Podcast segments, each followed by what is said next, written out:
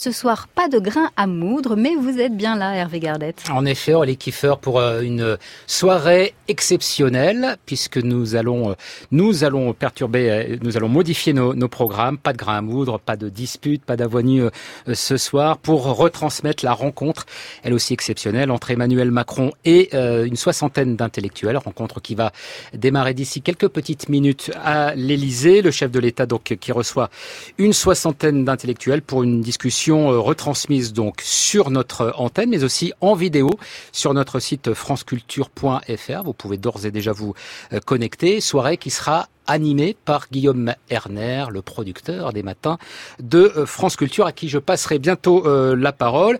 Je précise que demain, euh, à cette heure-ci, nous reviendrons dans le cadre d'un débat sur cette soirée, débat critique avec des personnalités qui auront participé à cette discussion, puis d'autres qui n'y étaient pas. Mais pour l'heure, il s'agit de, de, voir bah, en quoi Emmanuel Macron a peut-être intérêt à renouer avec les intellectuels, si tant est que le lien était cassé. Pour en, en discuter avant que cette discussion ne débute, j'ai le plaisir euh, d'être accompagné de Stéphane Robert. Bonsoir Stéphane. Bonsoir. Chef du service politique de France Culture. Et par Sylvain Bourmeau. Bonsoir Sylvain. Bonsoir Hervé. Producteur de La Suite dans les idées tous les samedis à 2h45 sur France Culture. Vous dirigez également le site AOC. Et puis nous avons une envoyée spéciale à l'Elysée. Il s'agit d'Audrey Dumain. Bonsoir Audrey. Bonsoir. Alors on va peut-être commencer euh, par vous parce que pour l'instant nous n'avons pas encore euh, l'image. Est-ce que les euh, invités, les intellectuels, la soixantaine, ils sont, je crois précisément 67 à être attendus, sont arrivés ou est-ce qu'on en est du côté de du côté de l'Élysée? Alors, les invités sont bien installés euh, dans la prestigieuse salle des fêtes de l'Elysée et Emmanuel Macron euh, arrive juste dans la salle. Il serre la, main de, tout le monde. Donc, en fait, les invités, euh, pour vous donner un peu une idée, sont assis à table pour pouvoir prendre des notes. Des tables qui sont installées en forme de U. Guillaume Erner, lui, est au centre, tandis qu'Emmanuel Macron, il sera assis aux côtés des invités, notamment de la sociologue Irène Terry. Les invités qui sont arrivés à 17h, bien avant le président de la République. Ils ont eu le temps d'échanger déjà et sont assez enthousiastes à l'idée de débattre, même si euh, le sociologue Olivier Galland, notamment que j'ai croisé, m'a confié qu'il doutait un peu de l'efficacité d'un débat à plus de 60. Euh, la directrice de l'Observatoire du bien-être, elle préfère être optimiste. Elle euh, m'a dit qu'elle serait bonne élève et donc parlerait le minimum, ce qu'il faut, pour que tout le monde puisse s'exprimer. Voilà, falloir effectivement un peu avoir l'esprit de synthèse ce soir pour que tout le monde puisse puisse parler. Merci beaucoup Audrey Dumas on voit effectivement à l'image désormais le chef de l'État qui est en train de, serrer la main de tous les invités. Alors à, raison de deux secondes par serrage de main, ça nous laisse euh, peut-être quelques petites minutes pour parler un petit peu de, de ce rendez-vous qui s'inscrit, euh, Stéphane Robert, dans le cadre du grand débat national, même si ce grand débat euh, s'est achevé vendredi dernier, du moins s'agissant de sa, première étape. Là, l'idée, c'est quoi de, la part du chef de l'État? De faire un peu les prolongations? Ben, Le chef de l'État a dit de toute façon que pendant le mois où, où il ferait la synthèse de tout ça, euh, il continuerait à se déplacer sur le terrain et à animer un certain nombre de réunions. Donc, euh, on, sait que ça faisait plusieurs semaines qu'il avait l'intention d'organiser un débat avec euh, des personnalités du monde de la connaissance, comme il est des intellectuels. ça a été organisé il y a, enfin, France Culture a été contacté il y a une dizaine de jours, une semaine environ, et donc on, on savait pas trop. Et d'ailleurs, les intellectuels qui sont invités ne savaient pas trop comment, dans quel cadre ça s'organisait, comment ça se tenait, combien ils seraient. Hein. Il y en a qui l'ont appris, euh, je leur ai appris par télé, en leur passant un petit coup de téléphone. Euh, donc ils sont euh, partagés. On ne sait pas bien, c'est complètement inédit ce qui est en train de se passer, donc on ne sait pas bien ce que ça peut donner. On ne sait pas. beaucoup, beaucoup de monde se pose des questions. Certains sont sceptiques, d'autres assez plus enthousiastes, d'autres demandent à voir finalement. C'est vrai que, en tout cas, le dispositif paraît effectivement assez euh, inédit. Sylvain Bourmeau, non pas qu'un chef de l'État s'adresse à des intellectuels, ça c'est quelque chose euh, qui existe depuis euh, belle lurette, notamment sous la Ve République. De cette façon-là, c'est assez spectaculaire. alors on va bien voir à quoi ça va servir, mais une première, comment dire, première impression, disons, par rapport à, à cette façon de, de, de s'adresser, de converser avec le monde des idées. Le président de la République va parler à des intellectuels, mais à travers ces intellectuels, il va s'adresser à tous les citoyens français qui voudront bien écouter France Culture ce soir. Euh, mais euh, il, euh, ça, c'est pas nouveau d'une certaine façon. C'est-à-dire que ça arrive assez souvent, même que le président de la République s'adresse devant un, ensemble de d'intellectuels pour ouvrir telle ou telle manifestation. Ce qui est nouveau là aujourd'hui, c'est qu'on va entendre des intellectuels parler publiquement au président de la République et, et du même coup s'adresser aussi à, à, tout le monde. Et, le président éventuellement répondre. Voilà, et on va tout de suite voir ce, quoi, ce que ça donne. Euh, on laisse la parole à, Guillaume Arnière qui a dit le nom de cette soirée. Hervé. Merci beaucoup. Effectivement, nous sommes en direct depuis l'Élysée, depuis la salle des fêtes de l'Élysée, avec euh, ses 64 intellectuels et un président de la République, des ministres également qui sont autour de nous. C'est euh, quelque chose d'absolument inédit dans le cadre de ce grand débat.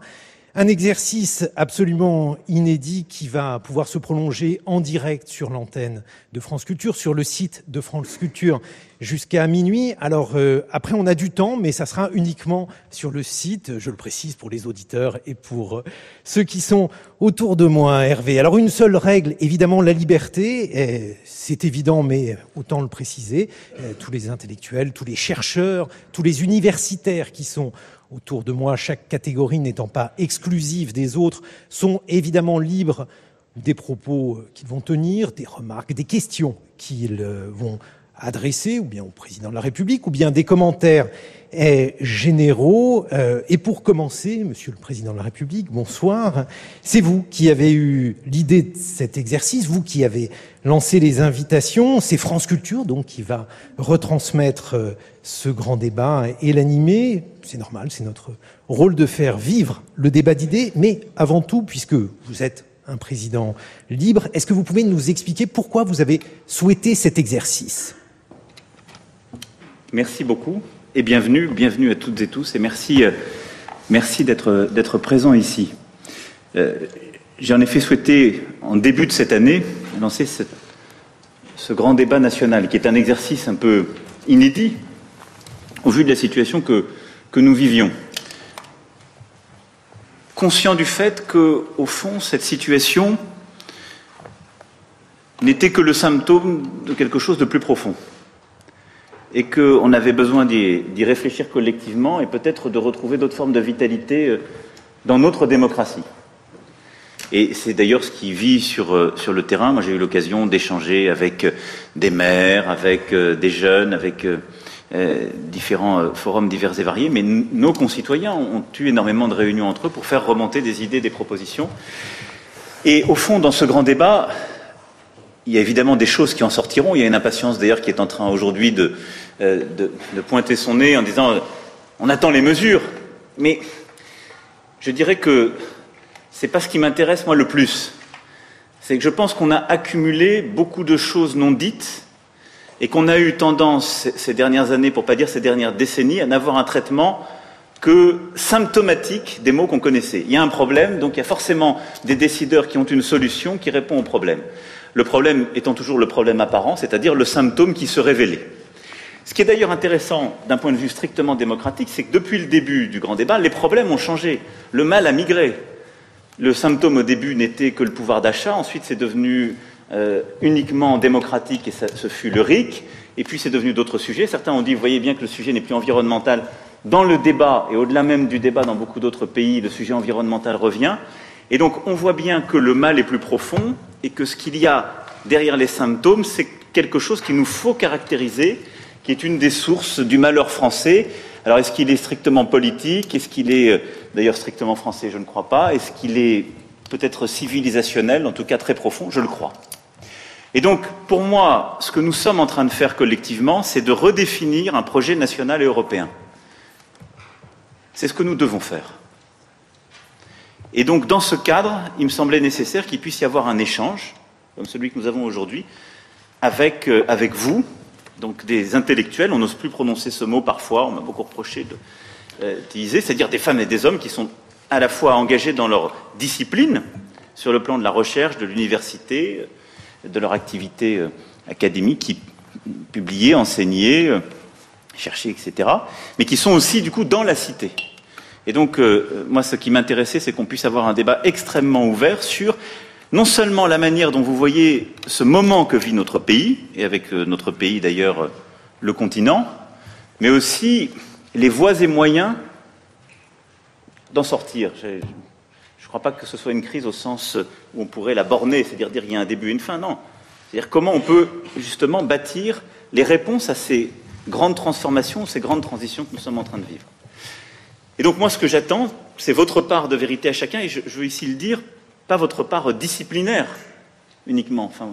Euh, chacune et chacun a évidemment euh, une légitimité qui s'inscrit dans une, discipline académique qui euh, fait qu'il est là au début. Mais pour moi, vous êtes tous des femmes et des hommes qui sont nourris parce que cette discipline a apporté, donc qui ont un regard sur la société dans laquelle nous vivons. Et donc, ce qui m'importe, c'est d'avoir votre regard sur voilà ce que vit aujourd'hui la France, comment vous le caractériseriez profondément au-delà des symptômes évidents, et surtout comment tirer les fils qui permettent de reconstruire à vos yeux ce projet national et européen. Voilà, je ne veux pas être plus long, moi je n'ai d'ailleurs pas vocation euh, euh, à, trop intervenir. Ce qui m'intéresse aussi, c'est qu'il puisse y avoir des débats qui se nouent euh, entre les uns et les autres sur les prises de position qui se feront. Alors il se trouve que nous tenons ce débat. Je me suis d'ailleurs beaucoup posé la question pour vous dire les choses, deux jours après des violences inédites à quelques mètres d'ici. Au fond, je me suis dit, est-ce que nos concitoyens vont comprendre qu'on tienne ce débat à l'Élysée alors qu'il y a eu euh, ces terribles événements sur les Champs-Élysées? Au carré, oui. D'abord parce qu'il y a de moins en moins de monde qui est dans la rue le samedi, numériquement. Ensuite parce que ceux qui ont été sur les Champs-Élysées ne disent même, enfin ils disent une part, et j'y reviendrai de ce mal, mais ils ne disent pas ce qui a initié cette crise, ou ce qu'il a dit plus profondément, ce sont des gens qui veulent détruire les institutions. Ce ne sont pas des manifestants. Et donc il y a une réponse d'ordre public sur laquelle nous avons travaillé. Il y a eu d'abord une première réponse qui s'est faite en décembre, qui a été complétée. Il y a eu des défauts d'exécution. Le Premier ministre avait à s'exprimer tout à l'heure. Il a pris des décisions. Mais il me semblait qu'interrompre, en quelque sorte, le débat que nous avions prévu, le différer, c'était vraiment donner raison à la violence absolue dans la société et dire quand la violence absolue s'exprime un jour, on n'aurait plus le droit de réfléchir le jour d'après. Donc j'assume totalement le caractère non pas intempestif de la discussion qu'on va avoir aujourd'hui, mais profondément essentiel, précisément parce que je ne veux pas réduire la vie de notre société, de notre nation, à une simple réponse d'ordre public. Voilà, je ne serai pas plus long, et je vous remercie infiniment d'être là, d'avoir pris sur votre temps, pour certaines et certains, euh, d'avoir aménagé votre agenda alors que vous aviez des contraintes à l'étranger, pour, euh, pour être euh, parmi nous ce soir. Merci beaucoup. Une première intervention, Pascal Bruckner, écrivain, essayiste. Monsieur le Président, avant de nous interroger sur la crise de civilisation, nous allons revenir, enfin j'ai envie de revenir sur ce qui se passe depuis quatre mois et dont les événements de samedi semblent à la fois le couronnement et peut-être une, simple étape. Donc depuis quatre mois, j'ai le sentiment que nous assistons en France à un coup d'État au ralenti, un, coup d'État que je qualifierais pour ma part d'anarcho-fasciste, puisque dans les événements des Gilets jaunes, les deux grandes familles extrémistes, l'extrême droite et l'extrême gauche, se rejoignent dans leur même haine de la représentation de la démocratie, des élites, du marché, du succès, de la réussite et finalement de la France elle-même, même s'ils chantent la Marseillaise. Et euh, cet euh, sentiment de déliquescence, pour ma part, me paraît très inquiétant. Vu de l'étranger, notre pays semble en état d'effondrement progressif. À ces manifestations répétées du samedi s'ajoute maintenant un autre élément, ce sont les manifestations pour le climat qui ont commencé donc samedi dernier devant l'opéra, qui ont réuni des adultes, des jeunes, des très jeunes, des très très jeunes, puisque j'y ai vu des bébés en poussette, charmants. Et pour l'instant, cette, manifestation pour le climat est bienveillante, mais rien ne dit qu'entraîné par l'exemple des Gilets jaunes, un certain nombre d'activistes ne vont pas euh, se lancer à leur tour dans la destruction. Et euh, la question qu'on se pose en tant que citoyen, c'est est-ce qu'on peut avoir en France, aujourd'hui en 2019, une semaine sans grève, une semaine sans défilé dans la rue, une, semaine sans manifestation, sans voiture incendiée, sans banque pillée, sans magasin détruit. Et euh, lorsque l'anarchie règne dans un pays, c'est l'ordre qui paraît alors totalement anormal. Et c'est vrai, on se dit, tiens, aujourd'hui, il n'y a pas eu de mauvaises nouvelles à la radio. Que se passe-t-il? Et donc, ma question, Monsieur le Président, c'est que face à, euh, à cet état, le pouvoir semble impuissant. Euh, quand j'entends M. Castaner ou le Premier ministre réagir aux événements, ce que j'entends, c'est ça n'est pas bien. Oui, ça n'est pas bien, mais il faudrait peut-être une réaction un peu plus ferme. Et donc ma question, c'est premièrement, allez-vous interdire enfin les manifestations le samedi? Est-ce que Paris sera enfin débarrassé des gilets jaunes? Ma deuxième question, c'est comment répondre à cette euh, anarchie croissante qui fait de la France un pays en état de quasi-guerre civile larvée, où la haine de tous contre chacun semble désormais triompher. Et je trouve cette situation, pour ma part, non seulement inquiétante, mais je dois dire assez désespérante. Merci Pascal Bruckner. Monsieur le Président de la République, une réaction? Oui, écoutez, moi je suis preneur surtout qu'il y ait d'autres remarques sur, sur ce même sujet, ce que cette crise dit. Des décisions ont été prises et elles ont été annoncées il y a quelques heures par le Premier ministre. Je veux simplement faire une distinction très nette par rapport à ce qui vient d'être dit par Pascal Bruckner. Il y a des manifestations dans toutes les démocraties. Et la manifestation, elle est protégée constitutionnellement, je crois qu'on y tient tous, parce qu'elle est l'expression libre mais respectueuse de la liberté des autres d'une opinion. Mais moi, je ne confondrai pas la manifestation et ce qui s'est passé samedi, comme ce qui s'est passé parfois dans d'autres villes. Ça, ça s'appelle une émeute de casseurs. Et il faut faire ce distinguo de manière absolue, parce qu'il est vrai, une manifestation, parce que c'est une liberté protégée constitutionnellement, elle est dans un régime d'autorisation. Et donc les gens qui l'organisent, ils expliquent pourquoi ils le font, ils déposent un tracé, il est autorisé, il est encadré. Là maintenant, on a des gens qui ne savent plus pourquoi ils sont dehors, sauf détruire, qui ne déposent aucune autorisation. Et donc, ce qu'on a décidé de faire, qui n'a pas été appliqué samedi, c'est d'adapter le régime d'ordre public. Et donc la réponse est très différente de celle apportée à une manifestation. Et elle sera encore renforcée, c'est ce qu'a annoncé euh, le Premier ministre. Mais je ne voudrais pas qu'on écrase ces deux réalités, parce que sinon, on risque de confondre ce qui est de l'extrême violence politique,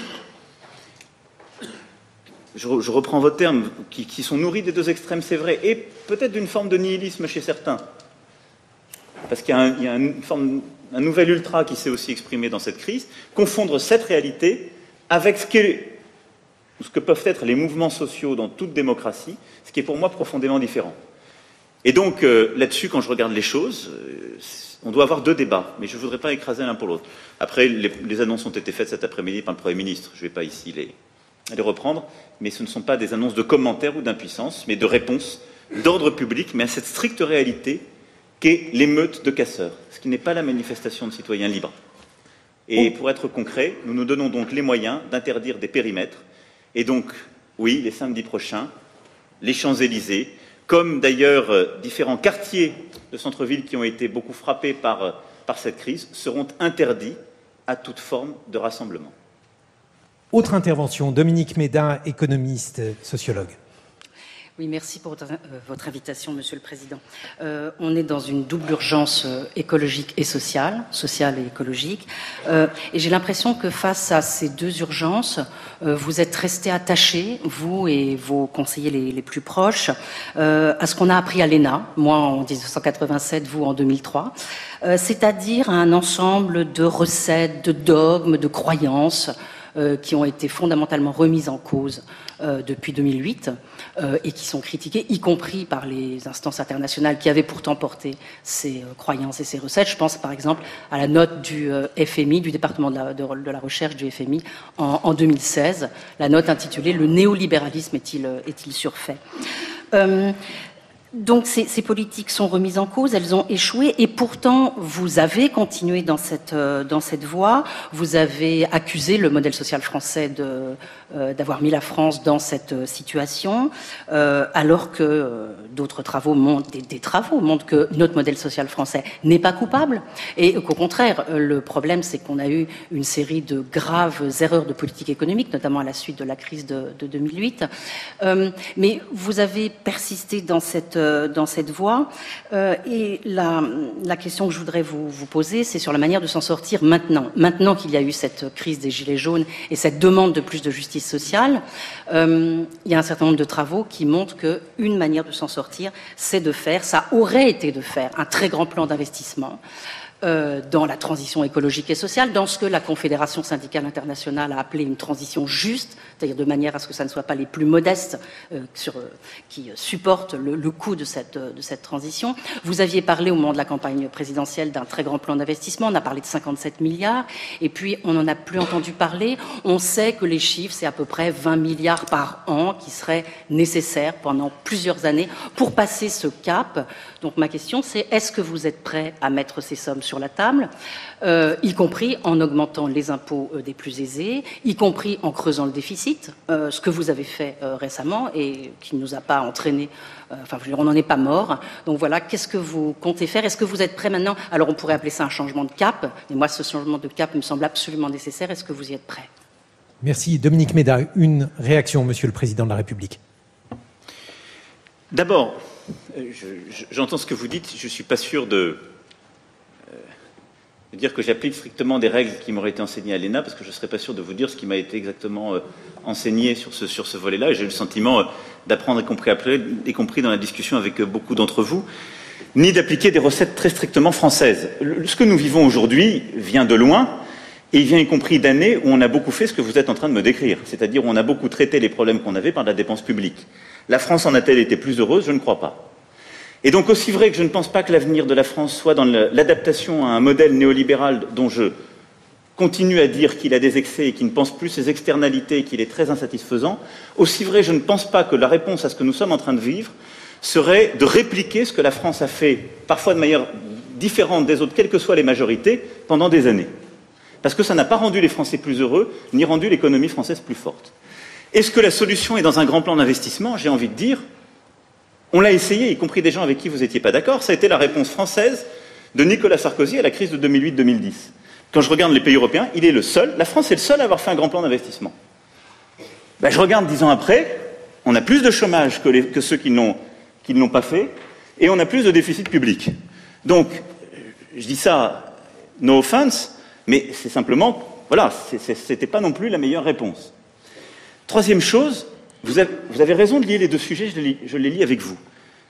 Le scandale sur le sujet climatique est que nous avons accumulé une dette que nous, que nous commençons à payer, que nous allons léguer à nos enfants. Si la réponse à cette dette est d'en accumuler une sur le plan budgétaire, en considérant que celle-ci pourrait nous donner lieu à moins de responsabilités, je ne comprends pas la logique, même morale ou politique, de cette approche. Et donc, très sincèrement, je, ne pense pas que la réponse, ce soit encore plus de dépenses publiques, parce que c'est précisément ce qu'on fait en France, quelle que soit l'orientation politique, la sensibilité ou l'école qu'on a fait depuis des décennies et des décennies dès qu'on a un problème. Parce que c'est exactement notre traitement symptomatique des difficultés. Premier point. Ensuite, augmenter les impôts. Je regarde aussi, je nous compare. Si c'était ce qui rend plus heureux ou plus fort, ça se serait vu, on est parmi les premiers mondiaux. Et après, le sujet des inégalités et du climat. Le sujet des inégalités est un vrai sujet, est au cœur de cette crise, et vous avez raison de le souligner, et j'y adhère. Mais quand je regarde la France, son problème n'est pas les inégalités du système fiscal. Ça n'est pas vrai. C'est la construction des inégalités dans notre société. Et ça, pour le coup, beaucoup d'analyses le montrent. C'est-à-dire que ce qui est injuste dans le modèle français, ce qui est de plus en plus injuste, c'est que lorsqu'on est dans une famille modeste, dans un quartier de la République euh, stigmatisé, on a encore moins de chances qu'il y a quelques décennies de bouger dans la société. Quand je regarde par rapport à beaucoup d'autres pays, notre système fiscal corrige davantage que dans d'autres. Mais le problème, c'est la formation de ces inégalités primaires. Et donc, moi, ce qui m'importe, c'est peut-être d'aller beaucoup plus loin que ce qu'on a fait sur la constitution de ces inégalités primaires.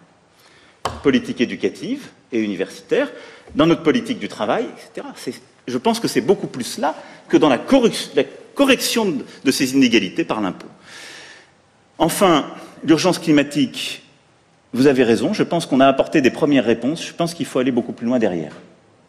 Et qu'une des sorties, en tout cas, de, la crise que nous vivons, doit être la conjugaison d'une réponse euh, euh, sociale et environnementale. vous l'avez compris, je ne pense pas que ce soit uniquement en creusant un matin de la dépense euh, sociale en plus. Par contre, ça peut être en réorientant beaucoup d'investissements.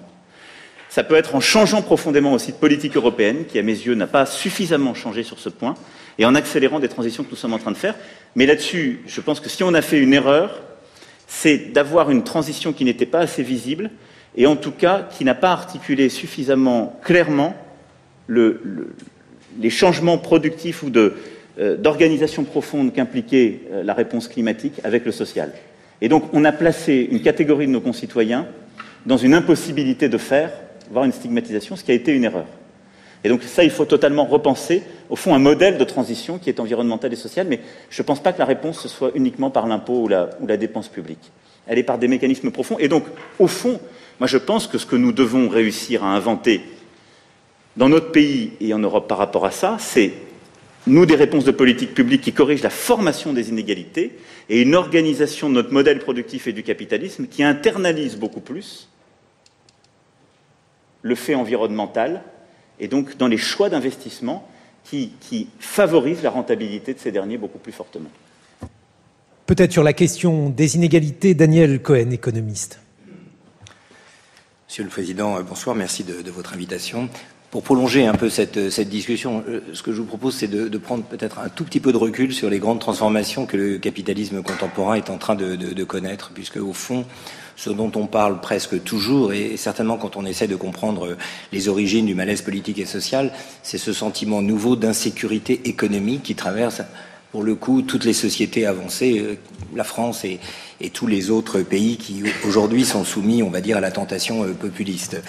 Euh, pour comprendre les sources de cette insécurité politique, euh, économique, il faut, je crois, essayer de prendre un tout petit peu de recul sur la façon dont le capitalisme contemporain est en train de se transformer. Nous comprenons tous, nous savons tous qu'il est en pleine mutation. Et au fond, la question, si on essaie de se projeter dans les 30 ou 50 prochaines années, qui était l'exercice qu'on m'avait demandé de, auquel on m'avait demandé de réfléchir au départ, on voit qu'il y a en réalité deux scénarios et que c'est très très difficile de savoir si on pourra avoir l'un ou l'autre et surtout si on pourra piloter euh, l'un pour éviter l'autre. Le premier euh, scénario, c'est le retour à une croissance inclusive, comme celle qu'on a connue euh, dans les 50 années, on va dire, euh, d'après-guerre, où tout monte en même temps, au même rythme, et au fond, tout ce qu'on a à faire, c'est gérer la prospérité, essayer de réfléchir à la meilleure façon d'en faire le meilleur usage. Il y a un autre scénario qui serait plutôt un scénario de retour à ce qui s'est observé, on va dire, au début du capitalisme, au début du 19e siècle, avec une formidable transition, une formidable mutation du capitalisme, et sur fond de croissance très faible sans faire une leçon d'histoire économique, les, économistes aujourd'hui qui sont revenus sur le taux de croissance de la première moitié du 19e siècle en Angleterre, par exemple, ont été étonnés de voir que les chiffres étaient très faibles, entre 0,5 et 0,7%, alors même que la société était totalement en train de se transformer. Alors, lequel des deux choisir Évidemment, tout faire pour avoir le scénario A, mais si on est dans une période de transformation comme celle du scénario B, alors tout devient beaucoup plus compliqué et d'une certaine façon, on pourra toujours, bien entendu, essayer de faire un peu mieux que les autres, mais on sera entraîné dans, cette vague irrépressible. Alors, les économistes, évidemment, sont très divisés sur la question de savoir si on peut parier sur le A ou sur le B, mais si on fait juste une observation, que pensent les marchés financiers? De ces deux scénarios Si, par exemple, on regarde le coût de la dette à long terme de la France, à 50 ans, la France se finance à 50 ans à 1,7%, c'est-à-dire moins que l'inflation anticipée. Ça veut dire que les marchés financiers parient plutôt sur le scénario B, d'une croissance faible, d'une inflation faible, et donc d'une montée de tous les déséquilibres que cette croissance faible va entraîner. Alors, la question, au fond, elle est, assez simple. Si on doit se préparer à faire face à un scénario un peu catastrophe de, croissance au fil de l'eau, de, paupérisation euh, nouvelle, on va dire, euh, euh, du travail et des classes populaires, alors on ne peut pas se dispenser d'une réflexion en profondeur sur les instruments qu'on pourra mobiliser pour faire face à ce scénario. Et avec une croissance si faible, je reprends les statistiques que Thomas Piketty avait, avait produites dans son livre, avec une croissance de 1% l'an par exemple, la part du capital hérité ne va cesser de croître, puisque le rendement du capital est beaucoup plus élevé que ce taux de croissance. Et aujourd'hui, on est déjà, comme vous le savez, dans un capitalisme quasiment d'héritier, puisque les deux tiers du capital, du patrimoine détenu en France est hérité, alors que c'était moins de 45% au début des années 70 à ce rythme-là, on va converger vers des rythmes où, à 80 à 90% le patrimoine sera hérité, parce que la logique de la croissance ne permettra plus l'accumulation de, de nouvelles richesses. Donc, Première question, peut-on faire l'économie d'une réflexion euh, sur euh, la fiscalité du patrimoine? Peut-on, euh, en comprenant très bien que l'ISF avait beaucoup de, défauts, et en particulier celui d'inciter en quelque sorte les héritiers à travailler eux-mêmes pour y échapper, peut-on faire l'économie d'une réflexion sur la fiscalité du patrimoine, de sa transmission?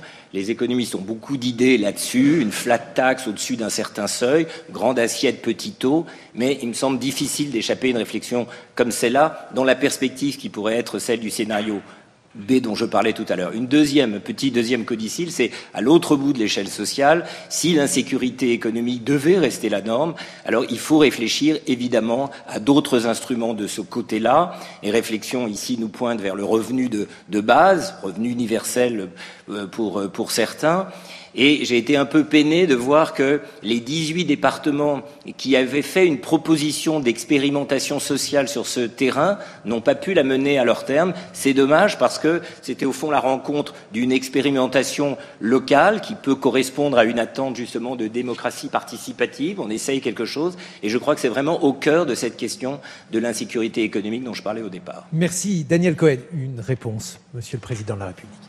Alors je voudrais pas que ça se transforme euh, en dialogue. C'est à vous, non, mais c'est après, c'est à vous de voir comment vous voulez organiser. Un propos assez peut... Merci, non, non, Daniel. Mais je, je, je, je, suis très discipliné, donc comme c'est vous qui êtes le maître des cérémonies, je, fais ce que vous me dites.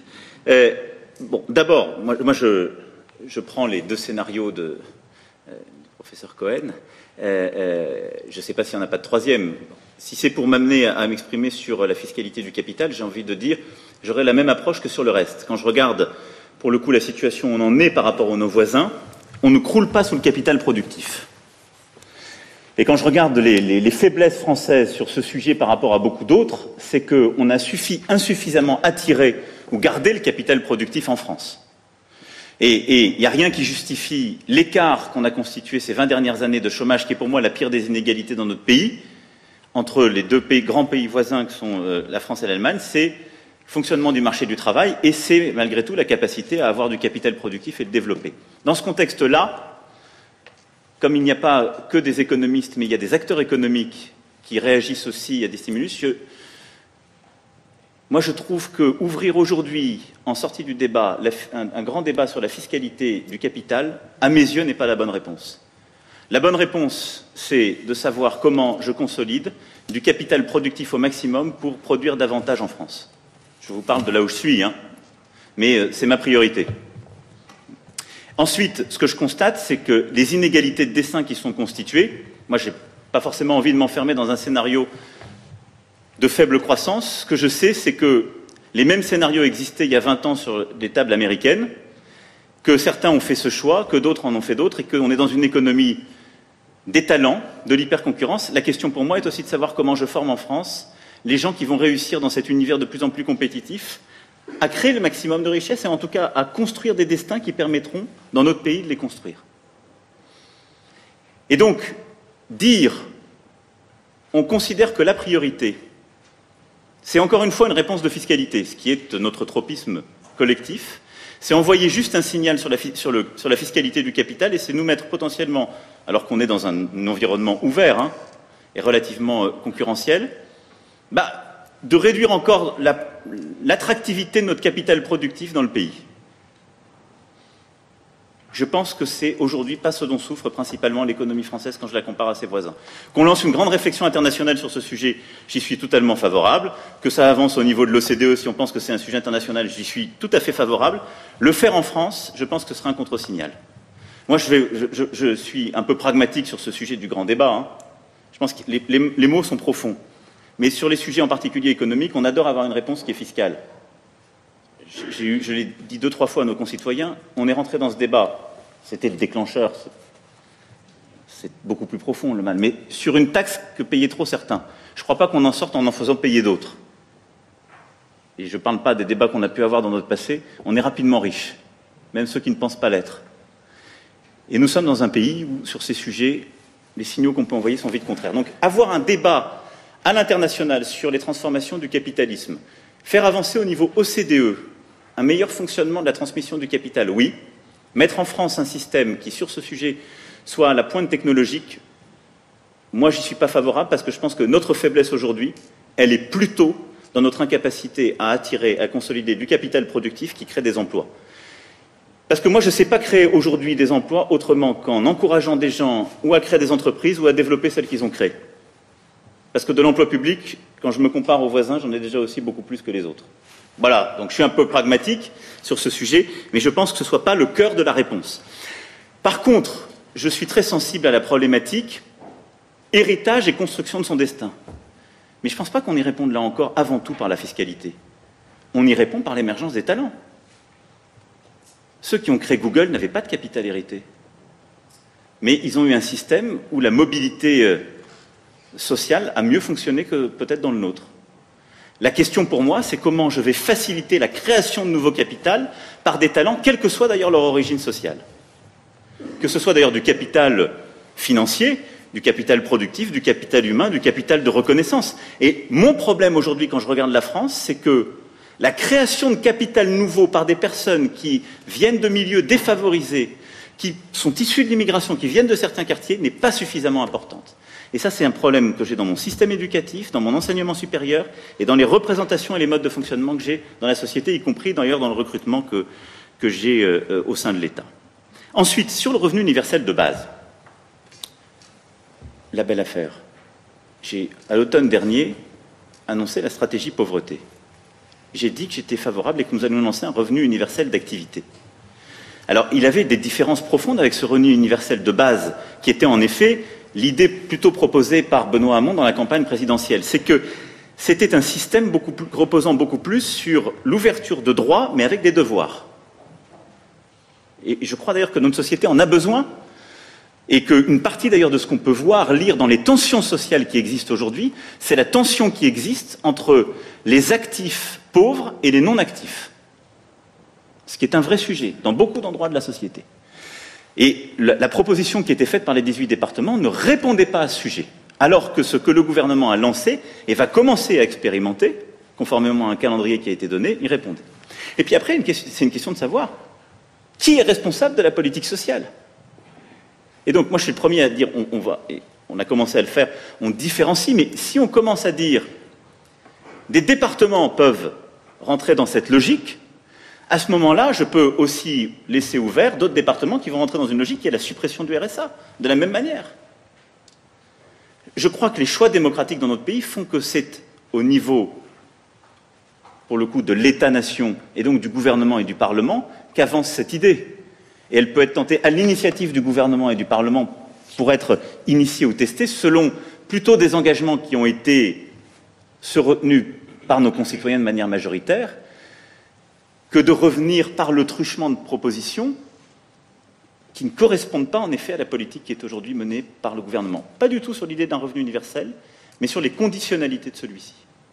Donc j'assume ce choix, parce que je pense qu'en méthode, sinon, sinon c'est un autre choix. On dit il y a une décentralisation totale de la politique sociale. Mais ça veut dire quand on vote aux élections présidentielles ou législatives, on ne vote plus pour la politique sociale dans notre pays, vous, votez pour la politique sociale quand vous votez pour votre président de, département et sa liste. Je ne crois pas que ce soit, ce soit ce que nos concitoyens aient retenu aujourd'hui. Il y a quelques économistes dans la salle. On va les faire réagir, peut-être aussi pour qu'ils nous donnent euh, leur diagnostic euh, sur la situation de la France et par rapport à ce que vient de dire à la fois Daniel Cohen et euh, le président de la République, Philippe Aguillon. Oui, donc, on a peu de temps. Donc, je crois que, effectivement, pour assurer la progression du pouvoir d'achat, malgré une double contrainte démographique et climatique, il n'y a pas d'autre moyen que d'avoir une économie d'innovation. Donc il faut créer les moyens d'une économie qui incite à l'innovation et le faire d'une manière qui soit inclusive et qui pousse à l'innovation verte. Euh, je crois qu'une des choses qu'on a appris avec le mouvement, c'était que l'approche euh, au vert a été perçue comme un peu punitive, euh, avec la façon dont la taxe carbone avait été mise en place. Et, donc ça pousse à, se dire voilà, il faut la taxe carbone, il faut, il faut peut-être la mettre euh, en place avec des modalités différentes, en tenant compte des fluctuations des, des prix, des prix euh, du carburant. Donc là, il y a eu des idées qui ont été émises. Et puis, je crois que de dire aussi, il y a des recherches qui ont été développées euh, qui sont alternatives, qui sont complémentaires de la taxe carbone. Par exemple, le rôle de l'investissement, de l'aide à l'innovation verte, évidemment, euh, et puis euh, ce qu'on appelle la corporate social responsibility. C'est-à-dire que maintenant, il y a vraiment cette idée qu'on peut pousser les entreprises à devenir plus responsables. Et, là, il y a eu des idées intéressantes qui ont été émises. L'une, c'est l'idée que la concurrence peut aider. Combiner la concurrence et euh, le fait que euh, les citoyens sont conscients du danger climatique, la combinaison des deux pousse euh, les entreprises à l'innovation verte. Voilà. Donc ça, c'est un mélange de politique de concurrence et de politique d'éducation. Mais il y a eu aussi des idées très intéressantes par des, un ami à moi, Patrick Bolton et d'autres, sur l'idée de climate, stress test. C'est l'idée de dire, eh bien, on propose un scénario climat adverse, par exemple un réchauffement plus rapide que prévu, une montée des eaux plus rapide que prévu, et, euh, et, on regarde pour chaque entreprise qui, qui est cotée, est-ce qu'elle fait face ou pas à ce risque. Et on peut réglementer les entreprises comme ça, c'est-à-dire voilà, vous faites un certain nombre d'investissements, comment vous répondez à ces stress tests? Donc l'idée c'est de dire je vais utiliser les forces du marché, la, la concurrence, la réglementation, d'autres forces et, et on va être très innovant en matière de lutter contre le réchauffement climatique, par-delà une taxe carbone qui, elle, serait plus intelligente. Donc je crois que là, c'est une chose dans laquelle on n'avait pas suffisamment réfléchi, je crois, au moment de la campagne. Comment, euh, pousser au vert, comment pousser à l'innovation verte, avec toute une série d'instruments auxquels on n'avait pas pensé avant. Je voulais quand même dire un dernier mot, je veux pas de sens sur les niches fiscales, je ne veux pas, parce que je veux dire ce mot-là. Quand on était, plusieurs impliqués dans le programme, et moi en tout cas j'avais mal compris. C'est-à-dire que j'étais beaucoup poussé pour la flat tax, parce que je pensais euh, également qu'il fallait devenir un pays comme les autres en matière d'investissement. Pousser à l'innovation, pousser à l'investissement, il fallait qu'on se montre qu'on était même comme la Suède. Moi, mon modèle, c'était la Scandinavie. D'accord? Ils ont la flat tax, pourquoi on ne l'aurait pas? Mais il y avait pour moi le en même temps, et le en même temps, c'était les niches fiscales. C'est-à-dire qu'en Suède, il y a beaucoup moins de niches fiscales que chez nous, par exemple. Nous, on a à peu près 450 niches pour un total de 100 milliards d'euros. Euh, euh, il y a une, grande complexité du système des niches, une grande incohérence. Et, dans mon esprit, mais c'était aussi dans l'esprit de gens euh, qui venaient par exemple de Rexecode ou d'autres qui ne sont pas particulièrement étiquetés à gauche, qui poussaient également pour la flat tax. Et puis pour eux, il y avait le en même temps des niches fiscales. Et il y a une série d'idées auxquelles on peut penser. On a des plafonnements à 10 000 euros pour les niches individuelles, on peut les baisser. On peut élargir l'assiette de la niche copée. Il y a des abattements de 10% pour frais professionnels dont bénéficient beaucoup de hauts salaires, des retraités, des hauts retraités, etc. On peut peut-être toucher à ça, j'en sais rien. Mais quand j'ai vu le ministre euh, de, de, budget venir avec l'idée, oui, on va s'attaquer aux niches fiscales, j'étais plutôt content parce que j'ai dit c'est une bonne chose. Ce en même temps qu'on aurait peut-être dû faire avant, tout d'un coup il vient. Mais après j'ai eu le sentiment que c'était un peu retoqué, que on n'était pas sûr qu'on allait le faire. Et dans mon esprit, il y avait l'idée vraiment de ce en même temps. On, va vers une fiscalité plus simple, mais également, on, on, tient, eh bien, les niches fiscales, on ajuste, on les met à plat. Ça ne veut pas dire qu'on les supprime toutes, mais ça donne un signal, si vous voulez, d'équilibre. Euh, il y a le fameux en même temps. Et je crois qu'un petit peu, euh, voilà, la perception était de dire, on ne sent plus le en même temps, et ça part trop d'un côté. Voilà. Et donc, je voulais un petit peu avoir euh, votre réaction, Monsieur le Président. Euh, voilà, sur ces, sur ces idées-là. Une autre réaction d'économiste Jean Pisani-Ferry. Merci. Merci d'abord, Monsieur le Président, d'organiser ce, ce, débat qui est inédit, euh, qui crée pour nous, je crois, euh, un devoir, un devoir de clarté sur euh, la nature des controverses que nous avons entre nous. Je pense que ça nous impose de sortir de la posture, qui crée aussi une très grande attente, puisque euh, il y a une tradition disons, instrumentale dans le débat avec les intellectuels dans ce pays et que l'attente qui naît de ce débat aujourd'hui, c'est justement d'en sortir. Euh, je voudrais revenir sur les sujets fiscaux, non pas parce que c'est l'essentiel, mais parce que la question est ouverte. Euh, comme Philippe Aguillon, je dois à la transparence de dire que j'ai contribué à, votre programme. Euh, je crois que dans ce qu'on comprend du, grand débat, c'est un sujet qui préoccupe énormément les Français. Et il y a d'abord le sentiment que le système est inéquitable, qu'il y a trop de gens qui y échappent, qu'il y a trop d'entreprises qui y échappent, et du coup que l'idée que nous avons une contrainte sur les ressources euh, est une idée qui ne passe pas bien. Euh, on se dit, il y a de la ressource, il suffit d'aller taxer ce qui n'est pas taxé. Alors ce n'est plus vrai pour les personnes, depuis l'accord à, l'OCDE sur la levée du secret bancaire. Mais ça reste vrai pour les entreprises, ça reste vrai pour les entreprises multinationales, et donc euh, ça crée un sentiment de d'illégitimité, ça détruit le consentement à l'impôt comme à l'effort d'économie. Et probablement, euh, ce que nous perdons, c'est quelque chose comme 10 milliards là-dessus. Donc la question qui se pose, euh, c'est de savoir euh, jusqu'où nous sommes prêts à aller et comment nous allons faire. Et pour être très concret, est-ce que nous sommes prêts à aller vers un accord international qui conduirait à ce que les multinationales françaises puissent être taxées y compris sur leur activité euh, en Chine, sur les produits qu'elles vendent. Euh, nous céderions des recettes fiscales à d'autres pays et en contrepartie, nous pourrions euh, taxer des multinationales américaines qui interviennent chez nous. Autrement dit, la taxe GAFA est une toute petite réponse et très partielle à un problème beaucoup plus large. Sur le point de, l'équité que soulevait Philippe Aguillon, je voudrais revenir parce que, au fond, quand on regarde l'effet sur la répartition des mesures qui ont été prises, et qui était nécessaire. Je partage totalement l'idée que la fiscalité du capital était excessive, qu'elle était confiscatoire, qu'on avait des taux de prélèvement sur les revenus du capital qui pouvaient dépasser 100% et que c'était profondément anti-économique. Néanmoins, euh, l'effet sur la répartition, c'est que le 1% supérieur a gagné quelque chose comme 5-6 points de revenus euh, dans les mesures qui ont été prises. Et donc, traditionnellement, et c'est l'esprit de ce que disait Philippe Aguillon, les, les réformes fiscales qui sont conduites dans ces cas-là conduisent à élargir les assiettes en même temps qu'on baisse les taux de manière à, compenser euh, euh, cet effet euh, distributif. Ou alors, on considère que le 1% supérieur avait été surtaxé, et effectivement, il avait été beaucoup taxé dans la période 2010-2014, et que c'est une restitution, mais à ce moment-là, ceux qui sont immédiatement après, et qui n'ont pas bénéficié de ces mesures, ou très peu bénéficié de ces mesures sur l'allègement de la fiscalité du capital, vont demander leur dû en disant pourquoi pas nous? Donc il me semble qu'il y a une question sur la réponse, non pas sur la philosophie de la taxation du capital, mais sur l'effet distributif. Dernier point sur la fiscalité, je pense qu'il y a une très grande euh, question aussi sur le, vieillissement de notre système fiscal euh, et la complexité. On a un impôt sur les successions qui quand même euh, sent bon le 19e siècle. On a un, impôt local qui, dont les bases fiscales datent des années 60 ou des années 70 on a un impôt sur le revenu qui est extrêmement complexe. Euh, on a en fait deux impôts sur le revenu avec la CSG et l'impôt sur le revenu, et, euh, qui donne lieu à des débats surréalistes sur le thème pourquoi est-ce qu'on ne ferait pas payer à tout le monde l'impôt sur le revenu alors que tout le monde paye déjà la CSG. Donc il y a une question, je ne crois pas du tout au grand soir fiscal et au fait qu'on puisse lancer les choses pour euh, la prochaine loi de finances, mais est-ce qu'il ne faut pas engager quelques chantiers sur la modernisation de notre système fiscal? On va prendre deux autres interventions d'économistes. Yann Algan. Merci, Monsieur le Président, pour euh, votre invitation. Je ne voudrais pas que la conversation soit mobilisée par les économistes au départ, donc je vais poser une question de non-économiste, euh, Monsieur le Président.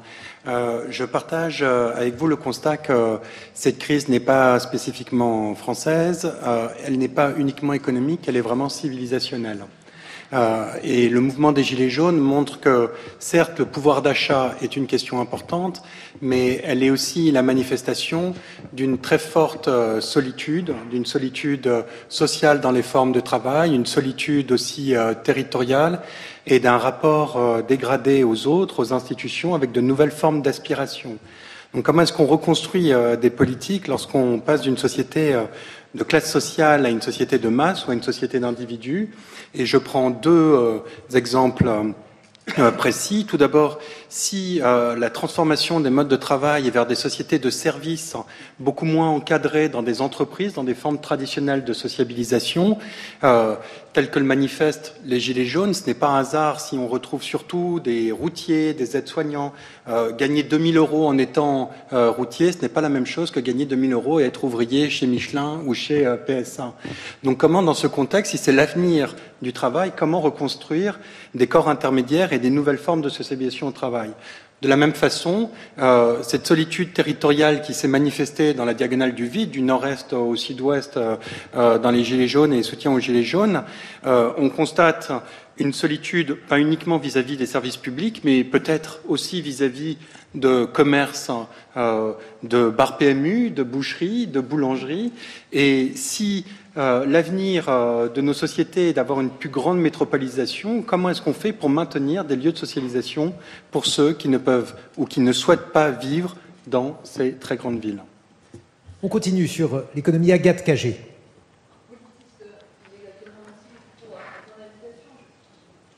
Le, micro doit être ouvert. Merci. Merci beaucoup pour l'invitation. Je m'excuse, je vais commencer par une évidence. Je pense que euh, quand les choses ne fonctionnent pas, souvent il faut essayer de faire différemment. Quand on parle de mettre des moyens supplémentaires sur l'école, sur la recherche, sur le logement, sur la santé, pour moi, on ne doit plus parler de dépenses publiques, mais d'investissement public. Et ramener une demande et une discussion sur est-ce que je mets et où je mets des moyens supplémentaires sur l'école, sur la recherche, sur un certain nombre d'emplois à de la dépense publique, c'est finalement faire ce qu'on a toujours fait en termes de débat depuis des dizaines et des dizaines d'années, s'interroger sur notre niveau de dépense publique, comparer ce niveau de dépense publique à celui de nos voisins. Et ça aussi, c'est une technique qui ne fonctionne plus ou qui fonctionne relativement mal. Quand on dit il faut s'interroger aujourd'hui sur la taxation du patrimoine je ne pense pas qu'on soit en train d'agiter euh, le joujou de la fiscalité. On est en train de dire, vous disiez, Monsieur le Président, il faut travailler sur les inégalités primaires. La plus forte des inégalités primaires aujourd'hui est en train de devenir la possession ou non de patrimoine. Certes, les inventeurs de Google n'avaient pas de patrimoine à la base, mais aujourd'hui, vous ne pouvez pas inventer Google à Paris parce que vous ne pouvez juste pas vous loger à Paris. C'est une problématique. C'est une problématique extrêmement importante. Alors oui, il faut travailler sur la réduction des inégalités au niveau scolaire. Il faut travailler à comment je mets plus de mixité sociale, plus de mixité scolaire dans l'école. Ça, c'est quelque chose d'important. Il faut travailler à la réduction des inégalités dans l'accès à l'emploi, mais il faut travailler sur ce sujet fondamental. Si aujourd'hui vous avez une partie de la population qui se voit transmettre un capital incommensurable par rapport au capital qu'a la grande majorité de la population, vous ne pouvez pas demander à la grande majorité de la population de créer Google, de créer de l'emploi et d'aller au même niveau qu'une partie de la population qui commence avec tout quand le reste de la population n'a pas pas grand-chose, mais n'a absolument rien. Et sur la nécessité de changer, désolé de le dire comme ça, de logiciel, je pense la question du RUE, ce n'est pas de dire est-ce que le RUE qui a été développé dans les 18 départements était mieux ou moins bien que la mesure qui a été proposée dans le plan pauvreté du gouvernement. Pour moi, la question est de dire on avait quelque chose qui était né de l'expérimentation citoyenne. Vous avez le, le revenu universel d'existence. Vous aviez dans la Gironde des citoyens qui avaient travaillé pendant des semaines au niveau du département sur quel type d'expérimentation conduire? Ces citoyens ensuite s'étaient réunis dans des conférences de consensus. Vous aviez euh, le laboratoire d'évaluation des politiques publiques qui avait évalué les différents scénarios. Vous avez des politiques qui se sont engagés, qui sont allés jusqu'au Parlement en disant laissez-nous juste conduire cette expérimentation. Pas pour dire c'est la solution qu'il faudra imposer ensuite au niveau national, juste pour dire c'est né des citoyens, on a les chercheurs avec nous, essayons de faire différemment. Je pense qu'aujourd'hui, il faut conduire les politiques publiques différemment, en acceptant d'associer les citoyens, en acceptant d'associer les chercheurs, en conduisant un grand débat de manière occasionnelle, mais en essayant de travailler différemment sur le long terme, et en acceptant de dire oui, bien sûr, la politique sociale, il faut la conduire au niveau de l'État, mais si des départements mobilisaient des milliers de citoyens pour essayer de tenter quelque chose, peut-être ne devons-nous pas le balayer de la main parce que c'est né du département et que ce n'est pas né euh, de la ligne qui avait gagné à l'élection présidentielle. Une réaction, Monsieur le Président, trois économistes, une politiste, des thèmes relatifs aux inégalités et à la fiscalité. Oui, euh, je ne reviens pas sur ce qui a été, ce qui a été dit sur euh, les différentes réponses à la, aux, défis, aux défis climatiques, même si je pense, ça rejoint, on n'a pas été au bout euh, dans la discussion avec euh, Dominique Méda, je pense malgré tout qu'il faut, euh, en effet, il faut un moment des choix d'investissement lourds. Alors, je connais les, approches en, climate stress test, je, je, suis pas totalement sceptique, mais je suis pas sûr que ça y réponde pour le coup, parce que ça fait payer les gens qui sont les plus, les principales victimes des conséquences, mais qui ne sont pas forcément ceux qui les ont produites ce qui est un peu l'effet pervers. Euh, c'est vrai qu'on n'a pas aujourd'hui de mécanisme, malgré tout, qui impute le coût des externalités négatives climatiques aux acteurs qui les produisent. Et c'est pas ce que ces stress tests permettent totalement de faire. À la rigueur, ces stress tests, le risque qu'on a collectivement, en tout cas moi c'est ce que j'en ai compris, c'est qu'ils accélèrent la vulnérabilité de ceux qui vivent les premières conséquences de, ces changements. Euh, bon. la, question pour moi, c'est de savoir comment, de plus en plus, on fait payer aux acteurs économiques, aux investisseurs, des choix qui sont contraires aux orientations qu'on donne collectivement. Et pas simplement qu'on ait de la dépense publique qui vienne corriger, mais ça va avec, en effet, la réorientation des choix d'investissement privé, public, et donc il en faut aussi, euh, et l'accompagnement euh, des personnes qui sont, euh, qui sont les plus fragiles. je ne reviens pas sur ce qui a été dit sur l'innovation. Alors, sur après l'approche, et c'était les deux interventions de, Philippe Aguillon et Jean Pisani-Ferry, sur euh, les, réformes du, système, du système fiscal, euh, sur flat tax contre niche fiscale, la question est toujours une question d'ajustement. Et au fond, ça rejoint la modernisation du système fiscal, qui était la deuxième interpellation de, de Jean Pisani-Ferry. C'est simple. À la fin, l'économie politique de ces réformes, c'est il y a des gagnants et il y a des perdants.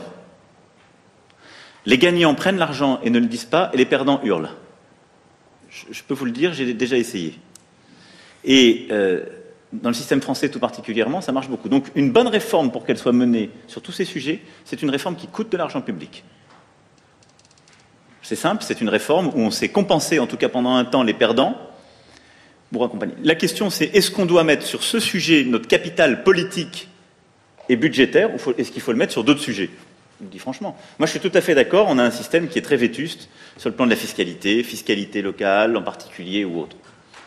J'ai pris un engagement qui est de supprimer la taxe d'habitation, on transférera un autre impôt, mais on va baisser de euh, quelques dizaines de milliards la fiscalité. Là, c'est très classe moyenne. Hein. Et donc, quand je regarde l'équation budgétaire qui est faite, des engagements pris de ce qui est en train de se faire, elle est beaucoup plus focalisée sur les classes moyennes que sur les 1%. Hein. Parce que si je fais euh, ISF, flat tax plus taxe d'habitation, c'est beaucoup plus taxe classe moyenne, beaucoup plus. Et quand je regarde d'ailleurs les 15 dernières années, les principales victimes, si je puis dire, des augmentations, c'était les classes moyennes. Donc je trouve que c'est assez juste. Est-ce qu'il faut y réfléchir, voir comment on l'améliore, lancer des travaux? Moi, j'y suis totalement favorable. Est-ce qu'en toute bonne foi, Ma première réaction à vos interpellations, c'est de dire je vais mettre mon capital politique et le cœur de la dépense publique sur ces sujets? Je ne crois pas. Pourquoi? Parce que je pense que nous devons mettre beaucoup plus sur la transition climatique et les réponses d'investissement, j'y reviendrai parce que j'achète cette terminologie, je l'utilise aussi euh, sur quelques politiques publiques, que les mettre sur la modernisation du système fiscal. Si je suis simple, quand je regarde le système fiscal français, faut plutôt essayer de le baisser et de baisser les dépenses euh, en totalité. Pardon hein, d'être euh, un peu basique et, peut-être insuffisamment sophistiqué sur le sujet. Enfin, quand je regarde les choses, on est plutôt au-dessus de la moyenne sur tous les sujets et à peu près tous les déciles. Alors après, flat tax contre niche fiscale, la question c'est comment la baisse de taux vient compenser la, baisse de niche. Et donc la question, c'est toujours celle des gagnants, des perdants. C'est une question qui est, qui est toujours d'économie politique. Donc euh, plus on a une baisse de taux, plus on arrive à, manger les niches. C'est ce qui va être fait sur euh, l'impôt sur les sociétés avec euh, la dynamique, la dynamique qui est prise. Sur la fiscalité du patrimoine, c'est différent. Parce que sur la partie productive de, l'ISF, c'est une suppression même de la part d'impôt. Donc là, en effet, il n'y a pas eu d'effet d'auto niche, c'est un peu différent. Alors si je reviens sur ce sujet-là, tel qu'il a été, euh, tel qu'il a été souligné, j'ai répondu sur le vieillissement du système fiscal, l'effet redistributif de la réforme de la taxation du capital, c'est vrai. Et, d'ailleurs, je pense que politiquement, c'est, je trouve, un des points qu'on n'a pas assez bien expliqué sur ce, sujet-là. Le cœur de la réforme de la fiscalité du capital, c'était de réattirer du capital productif ou de le garder en France. Et donc là-dessus, ce qu'il faut faire, c'est qu'il faut pouvoir évaluer l'impact que ça a en termes de redistribution et regarder l'efficacité de la, mesure. Et moi, je vais être très clair, si s'il est observé qu'elle n'est pas efficace, il faut la corriger.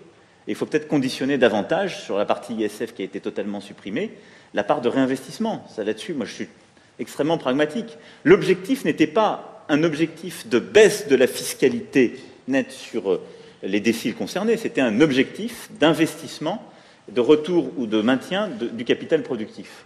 Donc euh, là-dessus, ça s'évalue euh, de manière scientifique, ça doit s'évaluer de manière neutre, et ça doit alimenter le débat politique pour regarder si l'engagement pris et l'objectif recherché a été atteint, et de pouvoir séparer l'objectif, si je puis dire, productif de ses conséquences sociales. Mais je pense qu'il ne faut pas écraser l'un sur l'autre. Aujourd'hui, moi, je ne sais pas dire l'impact que ça a en termes réels dans un sens ou dans l'autre, mais il faut pouvoir le documenter qu'il euh, puisse y avoir de, la science la plus neutre, la plus transparente qui se fasse sur ce sujet et qu'on puisse ajuster les choses et les corriger. Ce qui veut dire, Monsieur le Président, que s'il est documenté, il faut de l'évaluation. par exemple, il peut y avoir un bien sûr, partiel mais ça, de l'ISF. Bien, ça veut dire qu'il il doit y avoir une évaluation qui soit scientifiquement faite et qui alimente d'ailleurs les travaux du Parlement sur ce sujet pour regarder l'efficacité productive de ce choix qui a été fait. Parce que cette évaluation, enfin, un certain nombre d'autres économistes, Gilles Berset, par exemple, sur l'évaluation de, l'ISF Non, sur ce point-là, je voulais juste dire, Monsieur le Président, que sur les, sur les évaluations, le, climat, le débat qu'on a à l'heure actuelle en France et celui que nous avons ici ce soir, je dirais, amène peut-être en partie, une bonne partie des effets favorables de ce qui a été engagé par la réforme de l'ISF il y a maintenant 18 mois, à ne pas se, produire. Pourquoi? Parce que ça entraîne un sentiment, ça peut entraîner un sentiment d'insécurité. Ce type de réforme, c'est des réformes qui ont, qui ont un, effet favorable sur le temps long, en quelque sorte. Et si dans le débat économique français, on dit sans arrêt que, euh, eh bien, on peut revenir sur ce type de dispositif, et qu'éventuellement, dans un an, dans 18 mois, euh, ces dispositifs pourront être mis en cause au titre d'une efficacité euh, qui ne soit pas assez immédiate, eh bien, je ne suis pas certain que les résultats ne soient pas déjà, euh, disons, ce, qu'on ne voudrait pas qu'ils soient, en quelque sorte. C'est-à-dire qu'ils ne seront pas, ils seront pas au rendez-vous. Moi, je, voulais aussi intervenir sur un, autre, sur un autre point, revenir un peu sur ce que vous disiez tout à l'heure. Euh, un aspect étonnant dans le mouvement social des quatre derniers mois, je crois que ça a étonné beaucoup d'observateurs, c'est que les mots chômage, les mots emploi ont quasiment pas été employés. Hein, la France est un des pays qui connaît le, niveau le plus élevé des taux de chômage. Parmi les 36 pays d'OCDE, je crois qu'il y en a 4 seulement qui ont un taux de chômage harmonisé supérieur à celui de la France. Et eh bien, malgré ça, dans ce mouvement social, les mots emploi, chômage ont été quasiment absents. Et sur le domaine, sur le terrain économique, on a surtout parlé de pouvoir d'achat. Quand on voit ce qui s'est passé dans d'autres pays sur les, sur les 15-20 dernières années, on voit généralement que les séquences sont beaucoup plus, beaucoup plus claires. Hein. Je ne parle pas simplement d'Allemagne, je parle également, par exemple, de la Finlande et, de, l'accord qui a été signé en 2016 et qui a amené un, rétablissement spectaculaire de, ce pays-là. Généralement, il y a une séquence qui dit bon, ben, dans un premier temps, on va privilégier peut-être euh, l'emploi, euh, la baisse du chômage, et puis le, pouvoir d'achat sera, je dirais pas une, priorité seconde, mais en tout cas, la priorité des priorités sera euh, l'emploi et la baisse du chômage. Tenir les deux en même temps, c'est un challenge pour un pays comme la France, puisqu'il y a maintenant le, besoin de répondre à des attentes, et vous avez commencé à le faire, surtout dans un pays qui souffre d'un problème structurel de compétitivité. Je rappelle que 2018, c'est la douzième année consécutive dans laquelle la France enregistre un déficit de balance courante. Douzième année consécutive dans laquelle la France, pour faire simple hein, et caricatural, la France vit à crédit.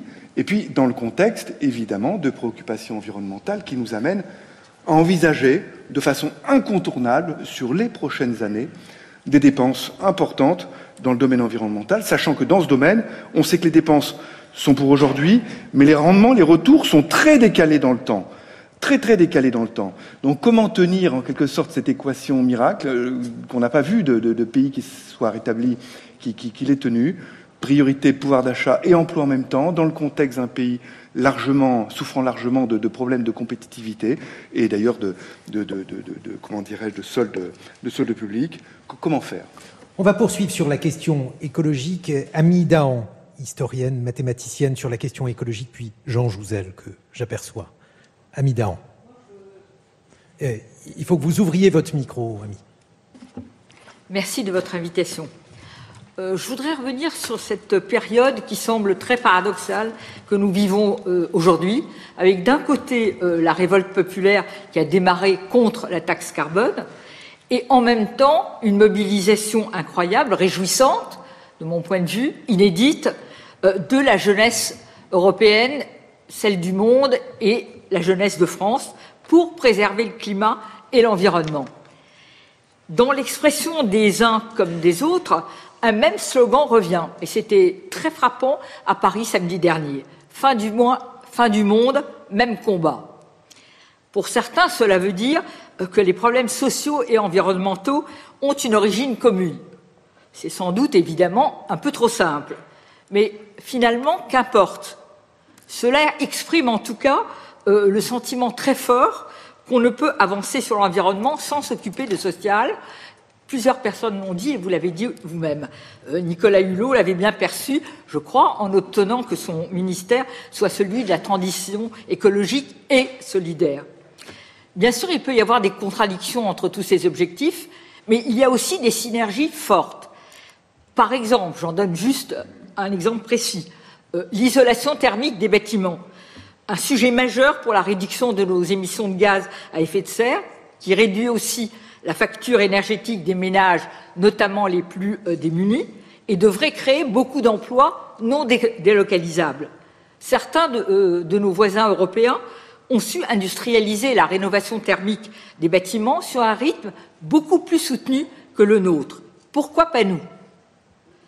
La transition écologique, je crois qu'il faut vraiment l'affirmer, c'est une transformation euh, matérielle, sociétale, très profonde, comparable à la grande transformation euh, de Polanyi euh, qu'il a décrite à propos de la révolution industrielle, et elle nécessite d'offrir un projet d'ensemble cohérent, global.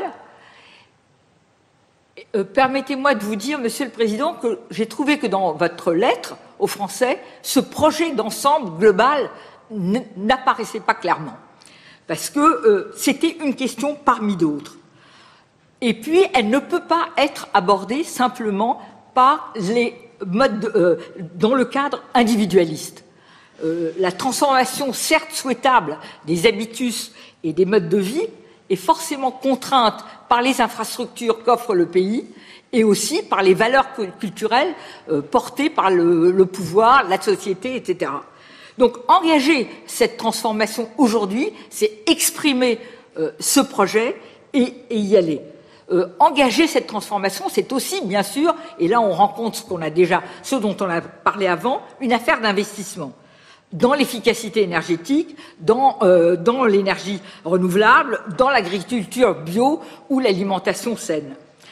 Je crois qu'il faudrait parvenir à généraliser, par exemple, le prêt à taux zéro pour tous les objets de la transition, que ce soit les pompes à chaleur, le véhicule électrique ou l'isolation. Des outils existent.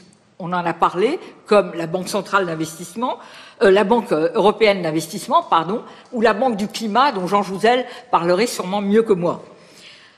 Parce qu'il faut de l'argent pour décarboner l'économie, c'est vrai, beaucoup d'argent. Alors comment le trouver? En fait, on sait qu'il existe, il faut le flécher vers la transition écologique. Alors certaines euh, euh, euh, décisions, ne dépendent que de nous, Français, c'est-à-dire de vous, Monsieur le Président, et d'autres doivent être prises au niveau européen.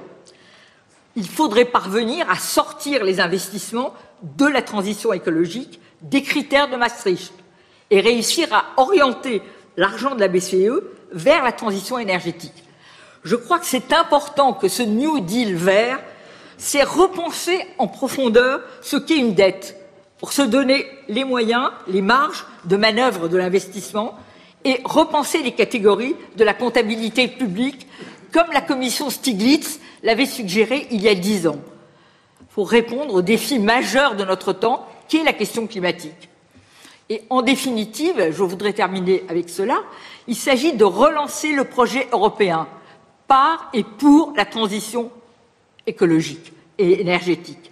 Le seul thème susceptible peut-être de faire consensus en Europe, de lever les réticences de nos voisins les plus puissants euh, à l'égard d'une plus grande solidarité européenne. Et aussi, surtout, c'est le thème, aujourd'hui, parmi tous les autres, qui peut créer dans la jeunesse un nouvel enthousiasme pour le projet européen et faire obstacle au retour des nationalismes et à la montée des populismes. Ma génération, malheureusement, très représentée ici, a failli de ce point de vue. Je souhaite que la vôtre, Monsieur le Président, soit plus lucide et plus responsable. Merci. Merci, Amina. Jean Jouzel, sur ce même thème. Monsieur le Président, euh, merci de votre invitation. Pas de surprise, je, suis, je vais être très en phase d'ailleurs avec Amélie Dahan, même si on n'a pas préparé ensemble. Peut-être peut-être quand même utile, pas inutile complètement de redire la réalité du réchauffement climatique, que les quatre dernières années ont été des années records, que si vous voulez identifier les 20 années les plus chaudes, il suffit de remonter de 22 ans, et surtout que le climat que nous vivons aujourd'hui euh, est vraiment euh, marqué par un réchauffement de 1 du dixième de degré par décennie, par euh, une intensification déjà perceptible d'événements extrêmes est vraiment celui que notre communauté scientifique envisageait il y a une trentaine d'années. Ça nous invite, je crois, à prendre au sérieux euh, ce que cette communauté prévoit pour les années 2050 et au-delà. Hein, c'est un message très fort et bien sûr euh, les conséquences qui en résulteraient. Alors, prises dans leur ensemble, et c'est un point qui a déjà été euh, évoqué, ces conséquences se traduisent par un risque d'accroissement des inégalités. Entre pays pauvres et pays riches, bien entendu, nous en sommes conscients, mais aussi entre populations qui peuvent y faire face et celles qui ne peuvent pas le faire, y compris dans des pays développés.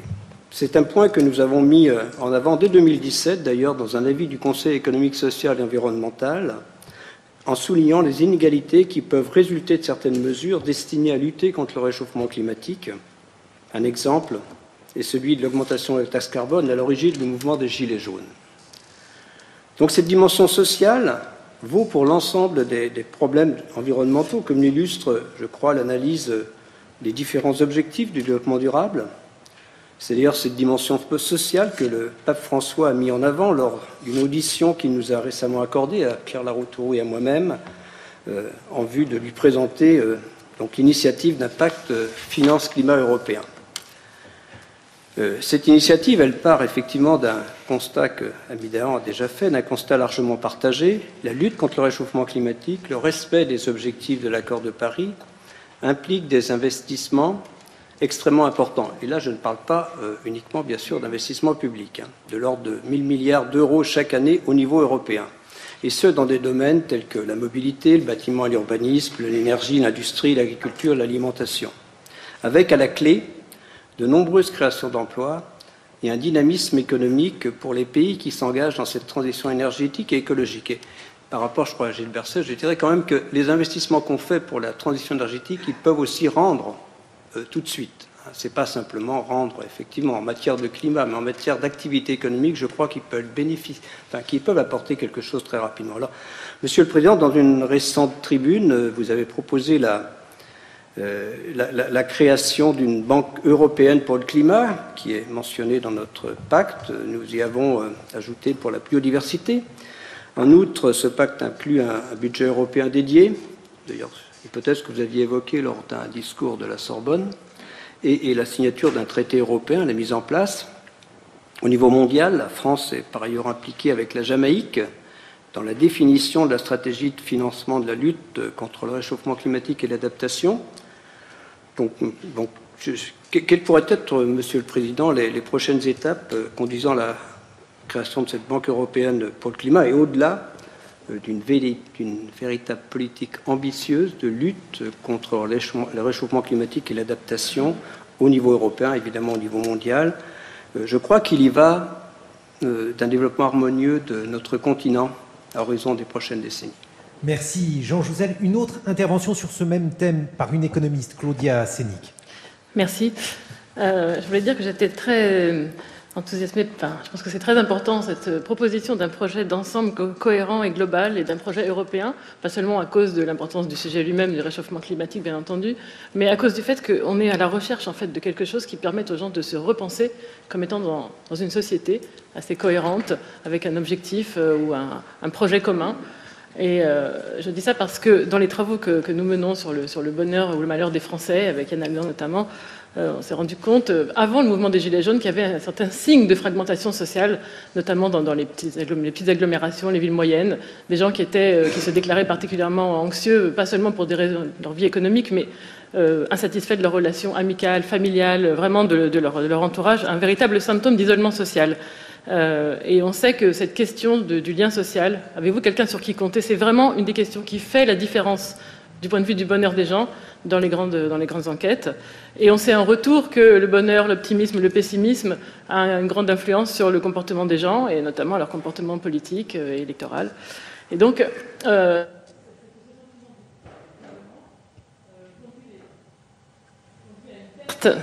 ouais, conduit à une, à une, perte de euh, représentation de soi comme étant intégrée dans un, une instance intermédiaire qui elle-même après va se composer avec d'autres pour former société. Donc dans ce cas-là, qu'est-ce qui permet de nouveau de se représenter comme étant un, un membre d'une société euh, qui... Euh... Merci Claudia Seni. Ah, Pardonnez-moi. Qui, qui varie. Euh, L'idéal, évidemment, est d'avoir un projet commun. Ça peut être euh, l'émancipation, la croissance, la social-démocratie. Ça marche plus très bien parce que la croissance économique n'est plus là pour soutenir tout ça. Alors maintenant, soit on retrouve effectivement, comme dans le plan 1 de Daniel Cohen, une croissance, par exemple verte, ça serait idéal. Soit en fait, l'alternative aussi, c'est un ennemi commun. Donc par exemple, cet ennemi commun, ça peut être le réchauffement climatique, ça peut être la concurrence fiscale qui détruit l'État-providence européen, euh, ça peut être euh, euh, la guerre des identités, le séparatisme social. Mais en tout cas, ce projet global écologique, s'il est vraiment présenté en tant que tel, et on voit à quel point la jeune génération y adhère, ça peut fédérer justement ce sentiment d'appartenir à une collectivité. Je pense que c'est vraiment très important. C'est ça, c'est l'absence de ça qui nourrit ce populisme où on a l'impression qu'il y a d'un côté les élites et de l'autre côté le peuple et que désormais ils sont totalement séparés. Merci. Claudia Sénic. Sur ces trois interventions, Monsieur le Président, autour de l'écologie et euh, d'un projet européen d'inclusion.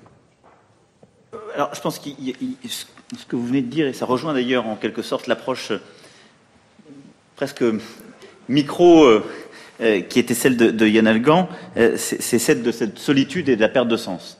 Et ça, je pense que vous avez parfaitement raison. Euh, et que c'est le défi qui est le nôtre. C'est pour ça que je disais en préambule que la question euh, qu'on a, qu'on a à traiter est plus grave que de dire c'est simplement une réponse symptomatique à tel ou tel sujet. C'est de savoir qu'est-ce qui est, quel est le commun et comment je construis mon destin individuel dans un destin collectif. Et d'ailleurs, quelque part, quelque part, le moment cathartique que vit notre société le dit. Parce que beaucoup y répondent par des problèmes, par du malheur individuel ou des problèmes individuels, mais disent quelque part beaucoup du délitement de ce, lien euh, politique, social. Et donc, ils se retrouvent, vous l'avez très bien dit, dans des, combats. Alors, la question, on peut les tourner positivement, certains de ces combats. Hein. Euh, le, sujet sur le climat, on peut le tourner positivement. Et d'ailleurs, aujourd'hui, il est assez positif, si je puis dire. Il est une impatience, il est une exigence mais il est dans ses traductions euh, relativement positif. Néanmoins, sur, ce qui a été dit justement sur cette solitude sociale, territoriale, et, ce, besoin, comme vous venez de le dire, de, de commun, de, de, lien social, je pense que ça, c'est un de nos défis. Alors, il y a des, il y a plusieurs strates de réponse. Il y a une réponse qui est dans, dans l'aménagement qu'on peut faire de ce commun. La puissance publique, elle a des, des choses à sa main. Elle, aménage euh, justement des politiques publiques, elle peut créer ce commun social, elle peut créer des services publics, comme dit, de proximité, qui sont une façon de, remettre cela. Mais plus largement, on a à penser, à mon avis, à organiser aussi une autre façon d'être euh, dans le travail et autour du travail. Et je ne parle pas là forcément de la notion d'emploi, mais il y a quelque chose de la solitude des destins individuels dans notre société aujourd'hui, et qui va avec leur dématérialisation. Et ça, c'est pas une réponse qui est univoque, elle se pense pas d'ailleurs toute seule, hein. elle, dépasse largement ce qui est à la main d'un gouvernement ou de quelques dirigeants politiques que ce soit, mais elle fait partie de la réponse très profonde qu'on a collectivement euh, à apporter. Et puis, il y a le projet commun. Alors, à dessein, la lettre que j'ai écrite n'avait pas vocation à expliquer un projet, puisqu'elle était ouverte. Vous ne demandez pas aux gens de délibérer librement si vous leur dites voilà mon projet. Euh, il se trouve qu'on a eu un moment démocratique où on dit quelque chose d'un projet qui est l'élection présidentielle. Je pense que là, paradoxalement, on vit quelque chose de plus profond que ce qu'on connaît dans une élection présidentielle, de moins normé. Donc on a inventé cette, cette maillotique à, ciel ouvert, si je puis dire, mais c'est la définition d'un projet. Mais l'aurais-je défini comme on aurait dit, bah, il est bien sympathique, il nous demande de venir débattre, il a déjà son projet. Je nous connais maintenant. Donc, je pense qu'il était important d'assumer cette part d'indétermination et de continuer à l'assumer. Parce qu'il et d'ailleurs, on voit bien dans ce qu'on est en train de se dire, moi j'assume la part approximative de certaines réponses. Tout n'est pas réductible à des réponses de, politique publique. Néanmoins, moi je, je l'ai dit en introduction, je crois qu'il y a un besoin projet national européen, c'est-à-dire de dire notre part de sens du moment que nous vivons. Et ce qui est vrai, c'est que nous sommes une nation éminemment politique, et donc je pense que nous sommes un pays où nos concitoyens, au fond, sont heureux quand ils bâtissent leur destin individuel sur quelque chose du destin collectif. Et donc le fait de ne pas comprendre où on va collectivement, de se dire, au fond, demain sera moins bien qu'aujourd'hui, pour moi-même et pour mes enfants, euh, nourrit ce malheur. Et donc la question, c'est comment on arrive non seulement à définir les objectifs vers lesquels on va, mais à montrer qu'on a suffisamment de monde qu'on emmène vers ces objectifs, mais à construire le, chemin de crédibilité, la philosophie qui emmène tout le monde euh, sur ce point. Alors dans ce contexte-là, il est évident que le climat, il est aujourd'hui pris, vous l'avez dit, mais même dans nos débats, dans la manière, on, l'aborde d'une manière anxiogène. Alors, elle est anxiogène pour faire réagir les décideurs, mais il est clair que le concitoyen qui nous écoute sur ce sujet ne peut pas dire ça va être quelque chose de super, je vais me projeter, ça va me permettre de construire mon bonheur individuel et collectif. Vous, vous le voyez, moi je pense que je l'entrevois et ça suppose de contrecarrer beaucoup d'intérêts en place, mais je pense qu'on a nous-mêmes à reconstruire une forme de projection politique de ce qu'est, euh, et de discours du coup peut-être plus positif, de, ce qu'est justement ce combat climatique. Si on dit juste on est tous foutus, on va mourir et ça va pas assez vite. Et euh, moi je suis, un, je suis un combattant encore plus vrai de ce sujet parce que vraiment euh, je trouve que vous allez pas assez vite. À la fin, tout le monde se dit on n'y arrivera pas.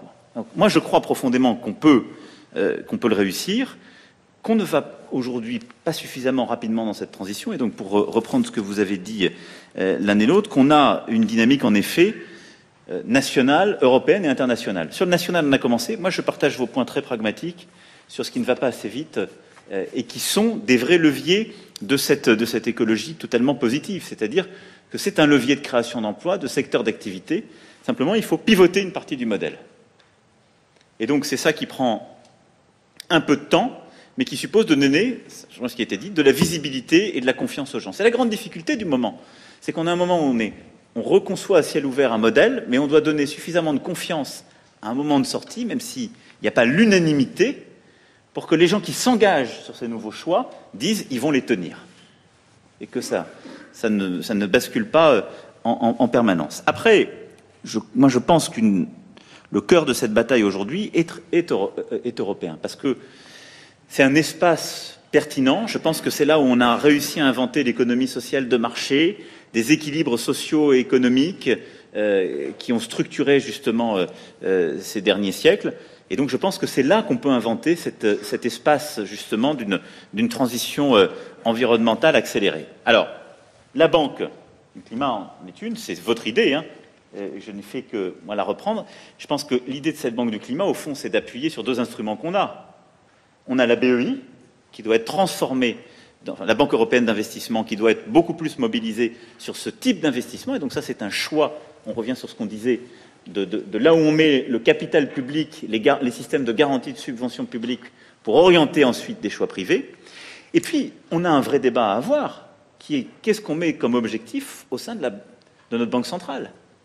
Et est-ce qu'on pense qu'il y a euh, euh, un débat à avoir sur la bonne orientation de certains mécanismes de financement Et donc comment, dans les critères même du système bancaire, on décide d'orienter euh, justement les différents modèles et la bonne allocation du capital et des financements Est-ce qu'on veut favoriser certains types de financement en considérant qu'ils sont préférables C'est un débat là qu'il faut avoir. Ensuite, au niveau européen, ce qui nous permettra d'accélérer, c'est de monter le prix du carbone beaucoup plus fortement. Moi, j'y suis très favorable, c'est la position qu'on défendra sur ce sujet, c'est-à-dire que c'est d'accepter qu'on va vers un modèle où l'investissement productif doit prendre en compte ses impacts sur le climat. Et donc, quand on investit dans quelque chose qui produit du CO2, ben, on doit être taxé, beaucoup plus qu'on ne l'est aujourd'hui. Alors, il y a énormément là d'intérêts constitués qui sont contre. Il n'y a pas de consensus européen sur ce point, il ne faut pas se tromper. Mais je pense que c'est un combat qu'on doit mener et qu'on doit mener là aussi à ciel ouvert si on veut pouvoir le gagner, parce que c'est un vrai levier de transformation et il doit s'accompagner d'une taxe aux frontières sur le CO2. Parce que si on veut préserver et articuler les deux, c'est pour ça que je serais moins pessimiste que Gilbert VII, il faut, avoir des bons mécanismes. Et en effet, on ne peut pas dire on emmène nos entreprises et nos citoyens dans une transformation, mais on considère qu'on euh, reste un espace totalement ouvert et aveugle sur euh, nos préférences commerciales. Je crois que si on rentre dans cette logique de transition, on doit dire, dans ces cas-là, on fait payer cette taxe aux frontières aux acteurs industriels, chinois, indiens, russes, qui, eux, ne taxent pas leur production comme nous, on la taxe sur le CO2. Et puis après, moi, je pense qu'au niveau euh, international, on peut bouger les choses. Vous avez parlé de, combats à mener sur la biodiversité. On a des, des, échéances importantes en 2020 et on a la réorientation de notre modèle. Le rendez-vous qu'on a en septembre prochain euh, avec euh, le Premier ministre jamaïcain sur le mandat qui nous a été donné par le, secrétaire général des Nations Unies, c'est au fond comment réussir à articuler au niveau mondial la, euh, justice sociale et, contributive à la justice climatique. Il y aura une partie d'argent public là aussi, mais la clé, c'est comment on réoriente les vrais investisseurs internationaux sur des choix qui permettent ces réorientations. Parce que le cœur des liquidités et des capacités d'investissement, ils sont dans le système financier, dans les asset managers, dans les fonds. Et donc ça, on commence à le faire. Et on a eu des résultats ces derniers mois, c'est ça qu'il faut pouvoir accélérer. Et au fond, ça n'est rien d'autre que changer le cœur du modèle. C'est-à-dire de, se dire que le climat n'est pas une réalité dont on ne traite que, en quelque sorte, dont la puissance publique vient corriger les impacts négatifs d'un système productif qui continue à fonctionner de la même manière, mais qu'il faut remettre ces, objectifs au cœur de celui-ci. On a, quelques leviers et on a quelques moyens. Donc moi, je pense que c'est le combat qu'on doit, qu'on doit là-dessus, euh, mener. Mais ça ne répond que partiellement au sujet du projet collectif et du bien commun, qui à mon avis, au cœur de la redéfinition du projet national. Justement, on va avoir avec quelques philosophes qui sont présents ici, euh, on va prendre quelques interventions sur ce thème. La place de l'homme, Perrine Simon Naoum, vous êtes directrice de recherche au CNRS. Oui, merci Monsieur le Président pour cette invitation. Alors, euh, c'est embêtant parce que vous avez pris une partie de mon discours, donc euh, Guillaume Erner sera content, je serai beaucoup plus, beaucoup plus brève. Euh, mon idée était de vous demander de réfléchir sur l'histoire. C'est-à-dire qu'effectivement, je suis d'accord avec vous, il me semble que l'histoire qu'on nous raconte depuis 30 ans, c'est une histoire dont on nous dépossède, c'est-à-dire c'est une histoire dont l'homme n'est plus acteur. La catastrophe va arriver. Euh, et euh, pendant longtemps, donc, euh, quoi qu'on fasse, on disait, bah, finalement, l'apocalypse est là. Euh, que ce soit à droite ou à gauche, on ne pouvait rien faire pour changer euh, à droite la destruction du modèle familial et de la société, le problème de l'immigration, à gauche la mondialisation et en fait euh, l'explication de l'histoire par ce modèle d'économie qu'on ne pouvait jamais dépasser, et puis l'Europe réunissant quand même, je dois dire que l'ensemble des deux camps, puisque l'Europe c'est l'impuissance de l'État gouverné par Bruxelles. Donc c'est vraiment la, théorie du complot. Alors je suis tout à fait d'accord avec vous, il faut réinventer le récit et je dois dire que je serais un tout petit peu moins optimiste, mais euh, je suis beaucoup moins spécialiste qu'eux, donc euh, nos deux interlocuteurs précédents. Euh, ce que j'ai entendu donc dans les rues de, de, Paris, dans la manifestation des jeunes pour le climat, n'était pas très encourageant parce que d'une certaine façon, ils refusent le monde dans lequel nous sommes, c'est-à-dire qu'ils font la grève des classes, mais euh, ils refusent d'entrer dans le monde dans lequel nous sommes. Alors la question qui se pose, c'est de savoir quoi faire, et vous l'avez dit. Euh, comment est-ce que on peut remettre l'homme au cœur de l'histoire? Et vous dites que les gens ont besoin, réclament du sens, mais je dirais que d'une certaine façon, ils réclament euh, aussi de l'existence. Et euh, euh, je le dis en présence de Dominique Schnapper, euh, parce que c'est aussi notre chance de pouvoir discuter avec de grands penseurs. Raymond Aron plaçait l'individu historique au point de croisement entre de la liberté et des déterminations, en expliquant qu'il a toujours le choix. Il a le choix d'agir en fonction des valeurs auxquelles il croit. Et donc, je pense que ce qu'il faut donner aux gens, ce n'est pas seulement du sens et ce n'est pas seulement un sens collectif, mais c'est aussi la possibilité pour eux de choisir. Or, il me semble qu'il y a quelques domaines, et l'environnement en fait partie, dans lesquels on voit maintenant émerger la possibilité d'un choix individuel. Mais ce sont aussi des domaines, les domaines les plus paradoxaux. Et je pense, alors je, parle aussi en présence euh, du professeur René Friedman ou de Frédéric Worms, mais aux questions bioéthiques. C'est pas pour rien que les questions bioéthiques et les questions de la vie se sont trouvées au centre de nos interrogations aujourd'hui, c'est parce que dans cette situation paradoxale euh, dans laquelle se trouve par exemple l'individu en fin de vie, donc là où il est le plus vulnérable, euh, il est en même temps le moment où il peut faire le choix euh, de sa vie ou peut-être le choix de sa mort. Alors il me semble qu'il faudrait euh, identifier un certain nombre de domaines dans lesquels on voit émerger la possibilité d'un choix. Vous l'avez dit, c'est l'environnement, c'est le travail, euh, c'est la bioéthique, euh, c'est la fin de vie. Et la dernière chose que je, je voudrais vous dire, c'est que là, les décideurs publics et les intellectuels ont à faire ensemble ils ont un combat commun. Ça suppose néanmoins que soit rétabli un certain nombre de choses qu'on a peut-être oubliées. Euh, l'importance du savoir, l'importance de la connaissance, l'importance du débat, l'importance des médiations. Et c'est là, me semble-t-il, que euh, nous avons à relever nos manches ensemble. On va poursuivre avec un autre philosophe de l'école normale supérieure, euh, Frédéric Worms. Merci, bonsoir. Euh, merci de votre invitation, Monsieur le Président. Je voudrais revenir pour euh, rejoindre en fait des choses qui viennent d'être dites euh, de la situation où nous sommes ici ce soir. qui n'est quand même pas habituel pour nous. Et au fond, finalement, nous sommes pris dans un contexte doublement inhabituel, avec des, débats qui ont essaimé spontanément, hors de tout cadre, qui, qui, ont donné lieu à de la violence qui, justement, qu'il faut refuser, mais qui ont suscité aussi des questions. Et euh, comme vous le disiez vous-même, il ne faut pas confondre euh, les questions de fond et la violence qui a entouré ces débats hors de tout cadre. Et puis ce soir, face à la gravité de ce débat, nous sommes aussi dans un débat atypique finalement, puisqu'il est extrêmement rare et important, et ça signale la gravité du moment aussi que euh, les intellectuels débattent à l'invitation et avec, euh, à l'invitation d'eux et avec le, le, président de la République.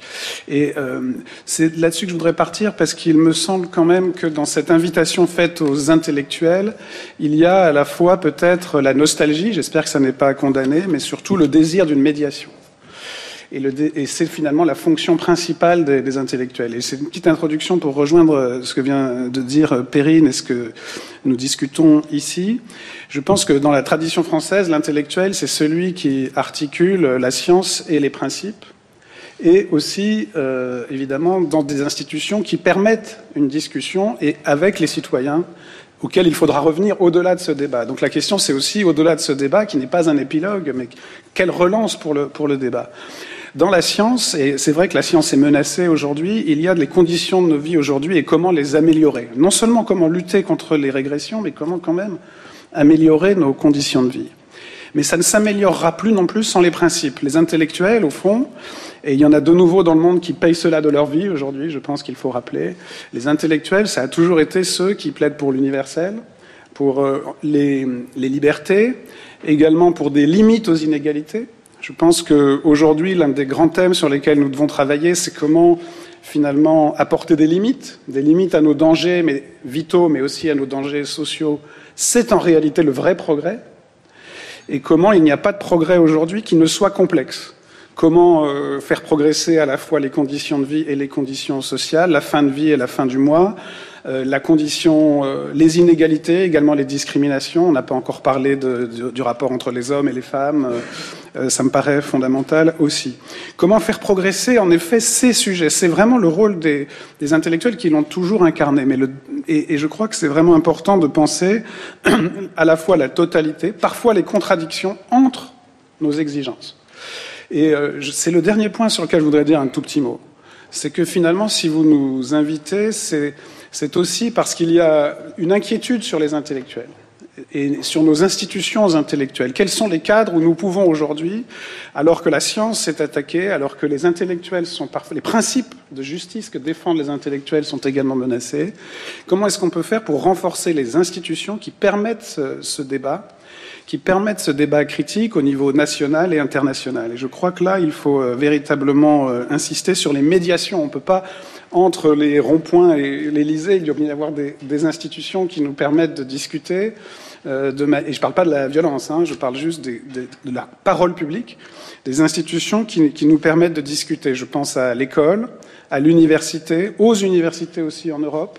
Comment faire pour que ces sujets soient pris en charge de manière critique, que la critique soit possible, sachant que le projet commun dont vous parlez, il est à mon avis possible, mais il est forcément complexe. Et je prendrai l'exemple de la bioéthique. Et Jean-François Delfrécy est ici, qui a animé un grand débat sur la bioéthique, qui a été exemplaire à bien des égards, et je crois qu'il doit continuer.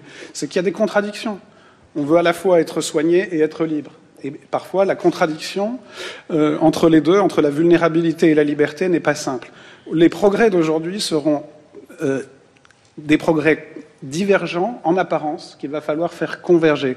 Mais pour cela, il faut en effet cette responsabilité des, des intellectuels et il faut, je crois, alors en France, on n'est pas menacé dans nos vies, il y a un anti-intellectualisme extrêmement grave malgré tout, une idéologie anti-intellectualiste qui s'est développée contre la science, contre les principes universels, contre nos institutions d'enseignement, d'information, de recherche, de débat, y compris les cafés. Comment est-ce qu'on fera pour travailler sur tout ça? Je crois vraiment que c'est en effet un modèle anthropologique, mais que toutes les inquiétudes, il faut les traiter toutes ensemble et dans la discussion critique. Et on n'est pas forcément d'accord entre nous, c'est ça qui est important, mais il ne faut pas discuter seulement entre nous. Je ne crois pas que vous nous avez convoqués pour un débat d'experts, mais pour ensuite rayonner dans le débat social qui doit continuer ensuite. Une dernière intervention, cette fois-ci d'un sociologue, Michel Viviorca. Vous avez la parole. Merci, Monsieur le Président, pour cette invitation. On imagine mal une telle rencontre aujourd'hui à la Maison Blanche. Je voudrais me situer sur deux registres de façon très simpliste, mais pour bien vous poser une question. Premier registre, est, disons, relève de la sociologie. Nous savons tous, notre société est fragmentée, individualiste, beaucoup de solitude.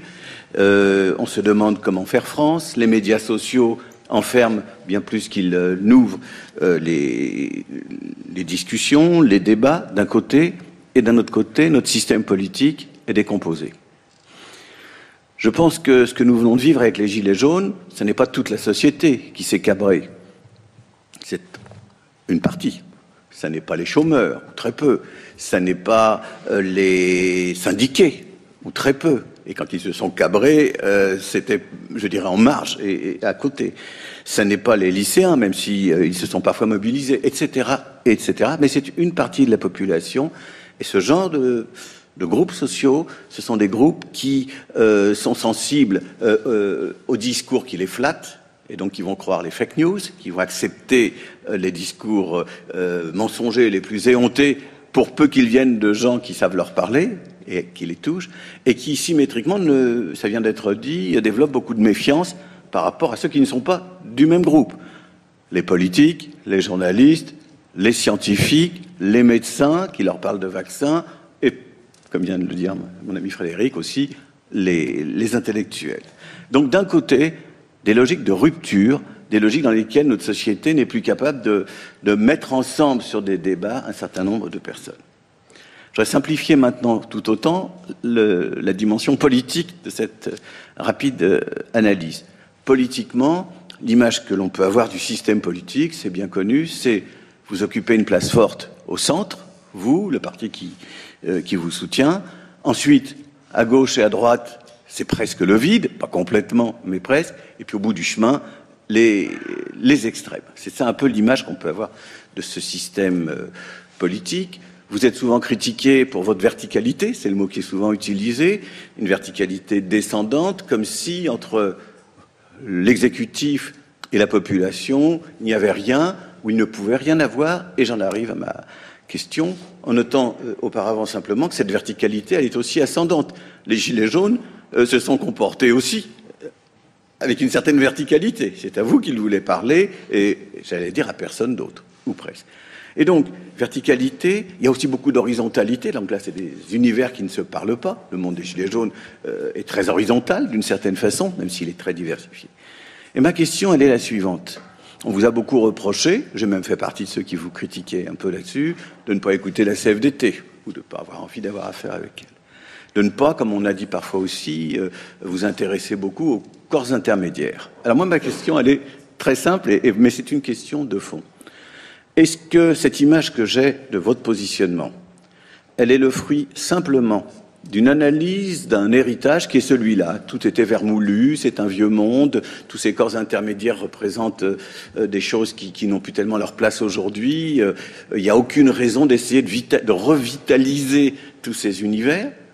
Ou bien, ce qui vous rapprocherait parfois de ce que dans d'autres traditions intellectuelles on appelle aujourd'hui la démocratie illibérale, ou bien vous pensez que le seul modèle possible à terme, de façon durable, est un modèle dans lequel il faut euh, un pouvoir exécutif fort, suivi par son, son Parlement, si je peux dire, et puis une capacité de dialogue direct avec la société, mais sans les médiations. Autrement dit, est-ce que vous êtes l'héritier d'une longue décomposition que tout le monde peut percevoir, ou est-ce que vous pensez que le modèle durable politique c'est des systèmes qui disparaissent, qui s'étiolent ou qui n'ont pas beaucoup de... à agir. Voilà. J'aimerais avoir votre vision de ces choses-là. Avant une réaction du président de la République, j'aimerais avoir euh, l'intervention de Monique Cantos-Perper, philosophe également. Ces, ces, suggestions et propositions sont passionnantes, mais je crois, comme vous l'avez dit, Monsieur le Président, que euh, le mal vient de plus loin, du moins en partie. Euh, car ce à quoi nous assistons depuis plusieurs mois est l'expression désordonnée de revendications, de frustration, d'un sentiment de dépossession, parfois même de relégation, est quelque chose qu'on ne peut pas ignorer, indépendamment de, des manifestations de violence qui sont, elles, tout à fait inadmissibles. Mais par ailleurs, le grand débat national a montré une extraordinaire aspiration des Français à la participation politique. Et celle-ci ne se limite pas à émettre un avis, mais euh, elle doit également donner aux citoyens la, conviction que leurs perspectives, leurs points de vue, leurs conditions d'existence sont d'une certaine façon prises en compte. C'est une aspiration à laquelle on ne peut pas, qu'on ne peut absolument pas ignorer aujourd'hui. Alors évidemment, le, le, Parlement est le lieu naturel où la pluralité politique, la pluralité sociale doit s'exprimer, car le Parlement représente tous les Français et pas simplement les électeurs du parti majoritaire. Mais il est clair qu'aujourd'hui, ça ne suffit pas. Or, ce que je voudrais euh, souligner, c'est que euh, ce dont nous avons besoin en plus dans nos démocraties modernes, c'est-à-dire d'une véritable participation politique, d'un engagement des citoyens, n'est pas si facile à réaliser. C'est même d'une certaine façon un peu contradictoire, parce que euh, un certain nombre d'évolutions caractéristiques du monde d'aujourd'hui ont fait que ce besoin de, de participation va à contre-courant de pratiques de gouvernement qui sont de plus en plus concentrées, pour un souci légitime d'ailleurs d'efficacité, et nul ne songerait à le reprocher à un gouvernement, et aussi un souci de lisibilité euh, de l'action politique. Donc on a euh, en quelque sorte deux tendances contradictoires, en tout cas à première vue incompatibles, entre une demande de participation politique de plus en plus forte et puis des pratiques gouvernementales en France et dans d'autres pays, c'est une tendance générale qui semble euh, aller dans une direction opposée. Je crois qu'il ne faut pas sous-estimer cette difficulté, parce que sinon les solutions que l'on propose risquent d'être euh, peu praticables. Or, euh, l'enjeu est de taille. Euh, restaurer et fortifier la participation politique, revenir au fond à un exercice de la liberté politique qui, hante la tradition libérale en démocratie depuis très longtemps, est quelque chose d'essentiel parce que ça permet euh, de résister à la fiction d'une d'une société homogène, d'un peuple sans différence, qui est souvent une condition malheureusement favorable à l'émergence de gouvernements autoritaires et populistes. Et puis la participation politique, la participation des citoyens est une façon d'améliorer la décision politique qui ne peut être qu'enrichie par le fait d'être euh, opposé à des, ou même confronté à des points de vue différents. Il y a, en politique, il y a rarement une seule solution il y a une proposition avec un classement des priorités euh, qui peut diverger selon les valeurs que l'on a ou la conception du bien public que l'on a. Et puis enfin, et c'est sur ça que je voudrais insister, euh, renforcer la participation politique, c'est d'une certaine façon créer les conditions favorables à une acceptabilité des réformes et euh, à la cohésion sociale, car la conviction que son point de vue a été entendu, euh, même s'il n'a pas été suivi, incite au ralliement aux décisions prises. Et il me semble que sur des questions euh, essentielles comme ceux auxquelles les citoyens d'aujourd'hui, comme celles qui vont se poser à nos gouvernements, euh, l'arbitrage entre les impératifs de la sécurité les exigences de la liberté, euh, la question énorme de comment remédier à la misère, à l'impuissance humaine, à la forme de dépossession qui, encore une fois, s'est exprimée de manière un peu chaotique ces dernières semaines, comment remédier à l'injustice scolaire, sur toutes ces questions fondamentales, les citoyens doivent, pouvoir euh, s'exprimer.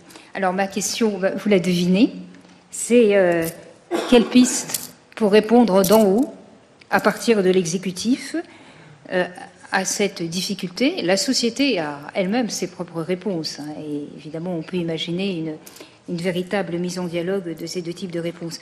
Mais comment répondre d'en haut à partir de l'exécutif, avec le Parlement, avec les corps intermédiaires? Il y a une véritable créativité politique à mettre en œuvre pour euh, euh, réformer les institutions, fortifier les droits de l'opposition, créer des véritables lieux de, débat, de communication des arguments. La société peut débattre, elle peut débattre de manière argumentée. Dans certains, pays d'Europe, un exemple souvent cité est celui de, des débats qui ont été organisés sur l'avortement en Irlande. On a eu une démonstration exemplaire de ce que pouvait être la capacité euh, d'information et de délibération de, des citoyens qu'on pourrait dire ordinaires, en aucun cas des experts.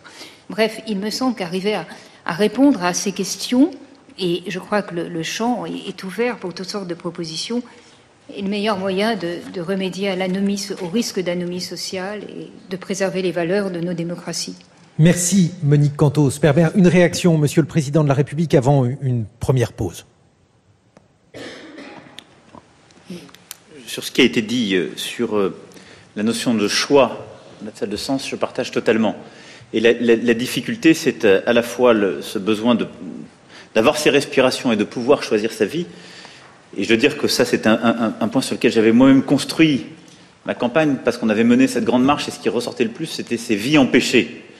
Et c'est vrai que c'est ce qui s'est exprimé le plus, et d'ailleurs, moi je le prends 18 mois après euh, euh, être entré en fonction, comme n'ayant pas réussi à, donner à, toute une catégorie de la population des perspectives sur, ces vies qui étaient vécues comme empêchées, soit par le sens, soit par l'insuffisante rapidité d'exécution de certaines, décisions. Alors après, ça relève de choix, de sujets euh, éducatifs, économiques ou éthiques, comme vous l'avez dit, mais je dirais que cette difficulté qui est liée au choix, elle se double d'une tension qu'il y a entre les libertés individuelles qu'on donne et l'idée qu'on se fait du collectif et des grandes valeurs de la société. Et on voit d'ailleurs cette tension au cœur des débats bioéthiques qu'on a. Sur beaucoup de ces sujets, le débat, c'est pourquoi je ne donne pas la liberté de choisir à l'autre alors qu'elle ne m'enlève rien à ma liberté de choisir.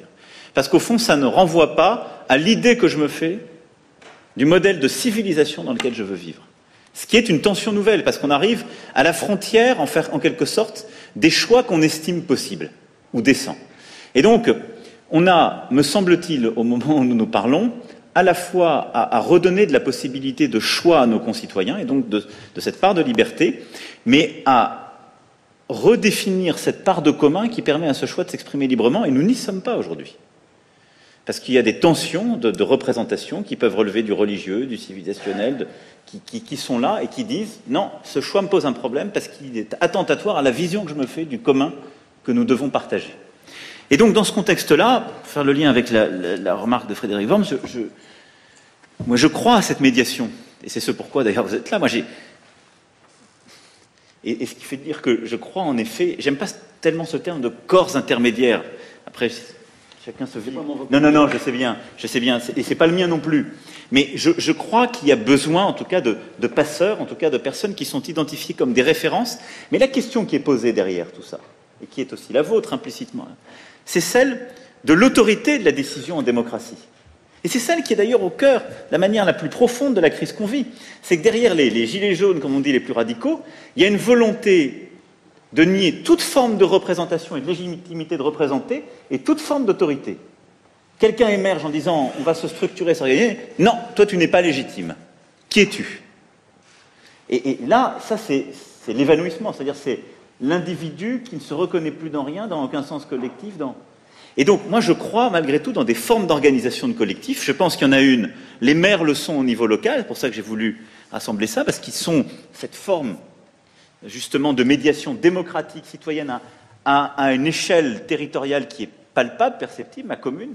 J'en connais le centre, euh, généralement, ça va être la mairie, euh, le beffroi ou l'église, dans certains, euh, selon les lieux et la tradition qui y sont. Et puis je connais les confins, et je sais qui est responsable et qui, qui organise la discussion.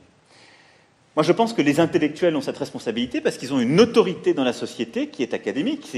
Ils savent plus de choses, si je devais parler simplement, ils ont le plus de livres. Et c'est une autorité qui me semble importante et que je reconnais parce que quand il y a un rapport à la vérité ou au débat qui doit être éclairé, ça, vaut quelque chose. et donc il y a une échelle de valeur. Et la question c'est comment on remet des échelles de valeur. Et ça ne peut pas être l'infini et, zéro pour reprendre une forme de verticalité qui n'aurait pas de sens. Et donc je pense qu'il faut qu'on remette ces, échelons-là en disant que tout ne se vaut pas. est ce qu'on m'a reproché parfois comme étant de, euh, la verticalité, c'était simplement de reconnaître que tout ne se valait pas et que toutes les paroles ne se valent pas à tout moment sur tout sujet. Quand bien même elle peut être respectueuse et considérer la part d'humanité absolue qu'il y a dans l'autre à qui on parle.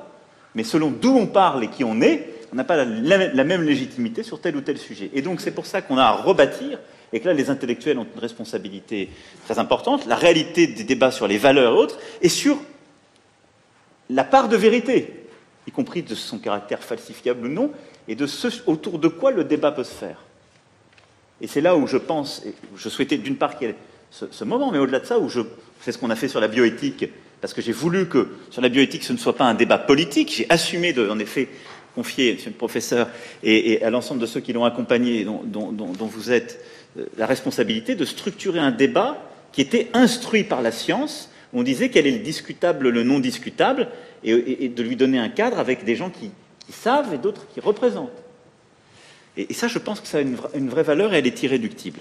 Et, donc, par rapport à la question, donc je crois en effet à cette forme de médiation, et je pense qu'au-delà du moment qu'on vit, elle doit, elle doit se poursuivre et, reprendre le cœur de la cité, et pas du tout dans des logiques instrumentales. Et c'est vrai qu'elles l'ont parfois été, dans des vraies logiques de controverse, mais avec des éléments de légitimité. Donc, par rapport à la, question qui était posée par, par Michel Vivorca, ce qui a été beaucoup dit sur les corps intermédiaires, moi je pense qu'il y a une erreur d'analyse qui a été faite quand on m'a accusé de les marginaliser corps intermédiaires ou partis politiques. S'ils avaient été très structurés, très forts, je ne serais pas devant vous. Je suis le, symptôme le plus avancé du fait qu'ils ne structuraient plus la société, puisque la démocratie s'est exprimée en dehors de leur cadre. Donc il y a quelque chose de toute façon qui dysfonctionnait, qui a fait que je suis là. C'est que ce qui était censé articuler, structurer le cadre politique, à un moment donné, était tellement en décalage avec la manière dont les gens le vivaient, qu'il y a pu avoir une émergence qui semblait impossible, complètement baroque, à, tous les gens qui connaissaient le système. Ensuite, nous avons toujours eu une faiblesse du fait syndical en France. Et, et, ça, c'est une constante, il faut essayer de comprendre pourquoi. On a un système politique qui s'est construit par l'État-nation, qui n'est pas l'émanation euh, sociale de l'organisation de différencie de, en effet de l'Allemagne ou de plusieurs autres. Moi, je pense que les réformes qu'on a passées en début de quinquennat redonnent un pouvoir extrêmement fort aux organisations syndicales, parce qu'elles donnent la possibilité de faire la.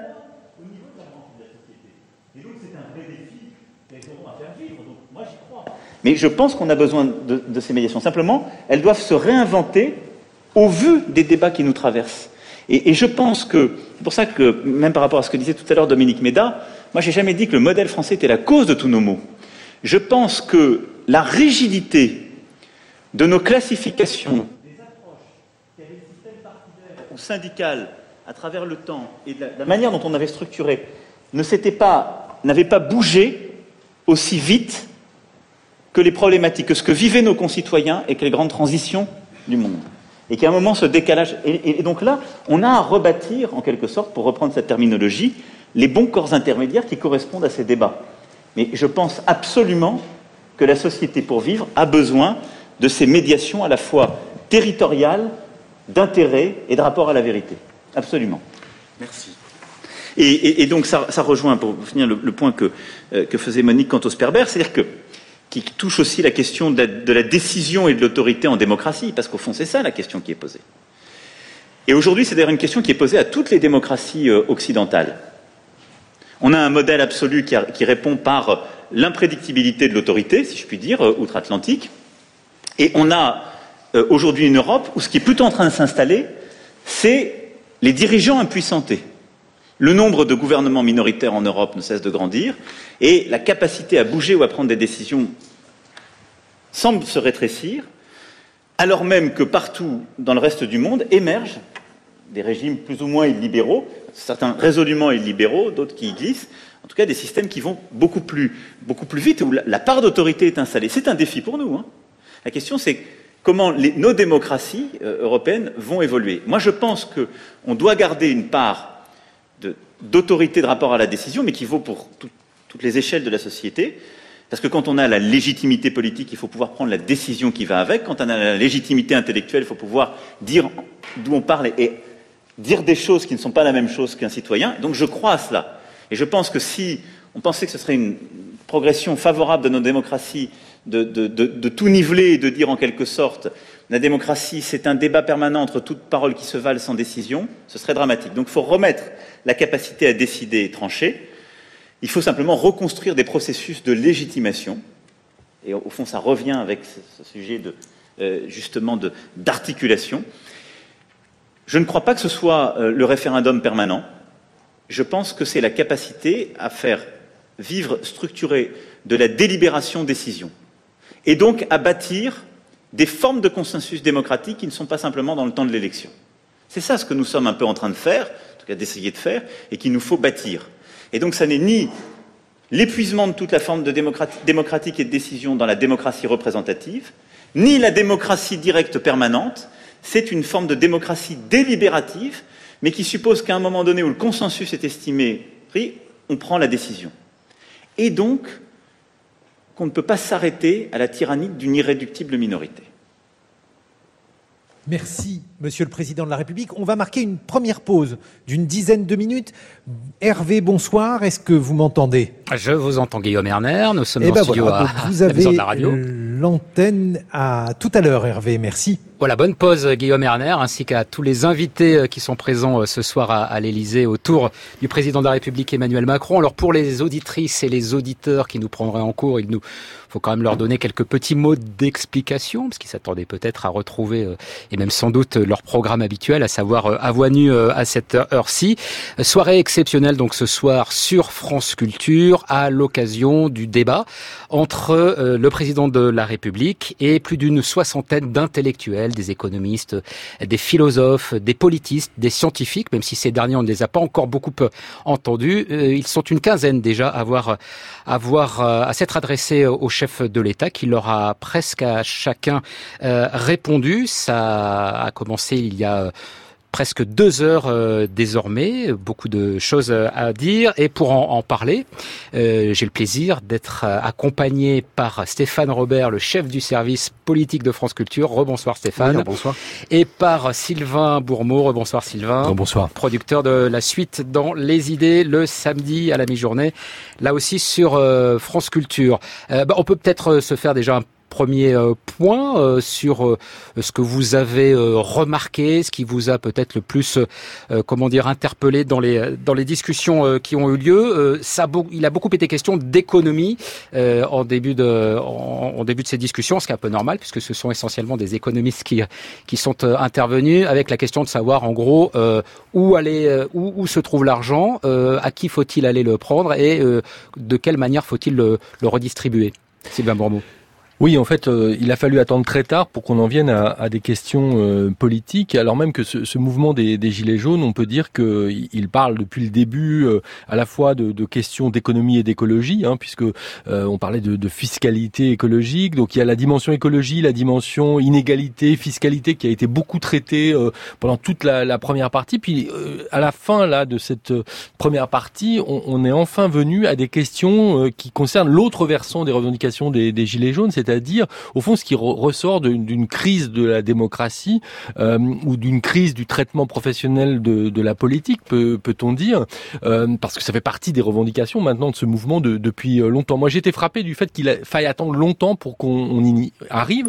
On y est arrivé le président de la République a a clôturé cette première euh, session en, en s'exprimant de manière euh, extrêmement euh, euh, claire. On l'a, on l'a jamais entendu dire des choses comme ça sur son rapport à la démocratie. Euh, au fond, sur cet état de déliquescence de la démocratie représentative et de cette faiblesse des corps intermédiaires qui a rendu possible son euh, son élection. Il est lucide, il en, il en est conscient.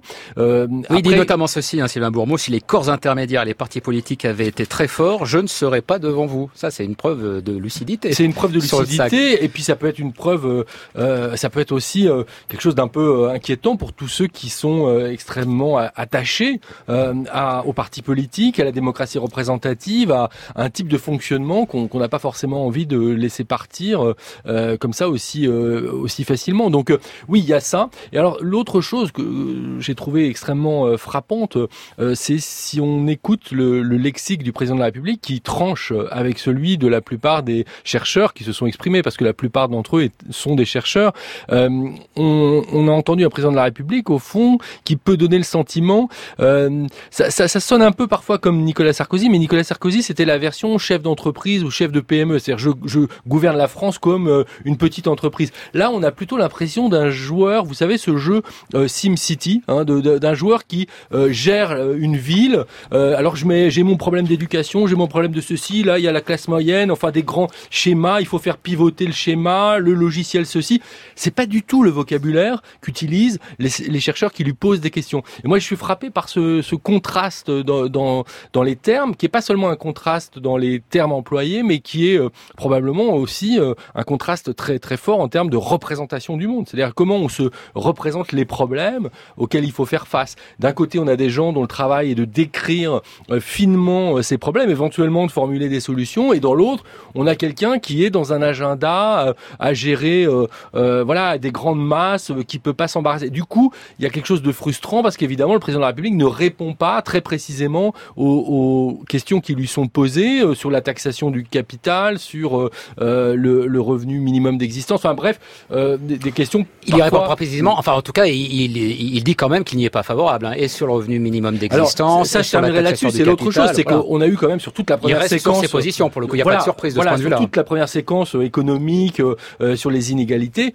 clairement le, le sentiment euh, de quelqu'un qui défend une politique qu'on pourrait dire, allez, euh, de droite. Enfin, je veux dire, par exemple, même des économistes qui sont pas franchement des économistes d'extrême gauche, qui ont été des gens qui ont écrit une partie de son programme. Je pense à Pisani-Ferry et à Guillon, par exemple, ont été assez critiques. Enfin, lui disant qu'il faudrait peut-être penser à taxer autrement les multinationales, par exemple, disait Pisani-Ferry. et c'est fin de non-recevoir à, à, à, tous ces discours-là. donc là, il y a, y, a, vraiment un, un, clivage très net. C'est vrai que c'était assez intéressant d'entendre cette confrontation entre deux des économistes qui ont bâti le programme d'Emmanuel Macron. Vous le disiez, Sylvain Bourmeau, Philippe Aguillon et, et Jean Pisani-Ferry, en disant, bah voilà, finalement, la direction qui a été prise, elle nous semblait plutôt bonne, sauf qu'on n'est pas allé jusqu'au bout et que s'agissant des niches fiscales, s'agissant des politiques de redistribution, euh, il manque, on va dire, un, un, élément à ce que vous avez tenté de bâtir depuis le début du, du quinquennat.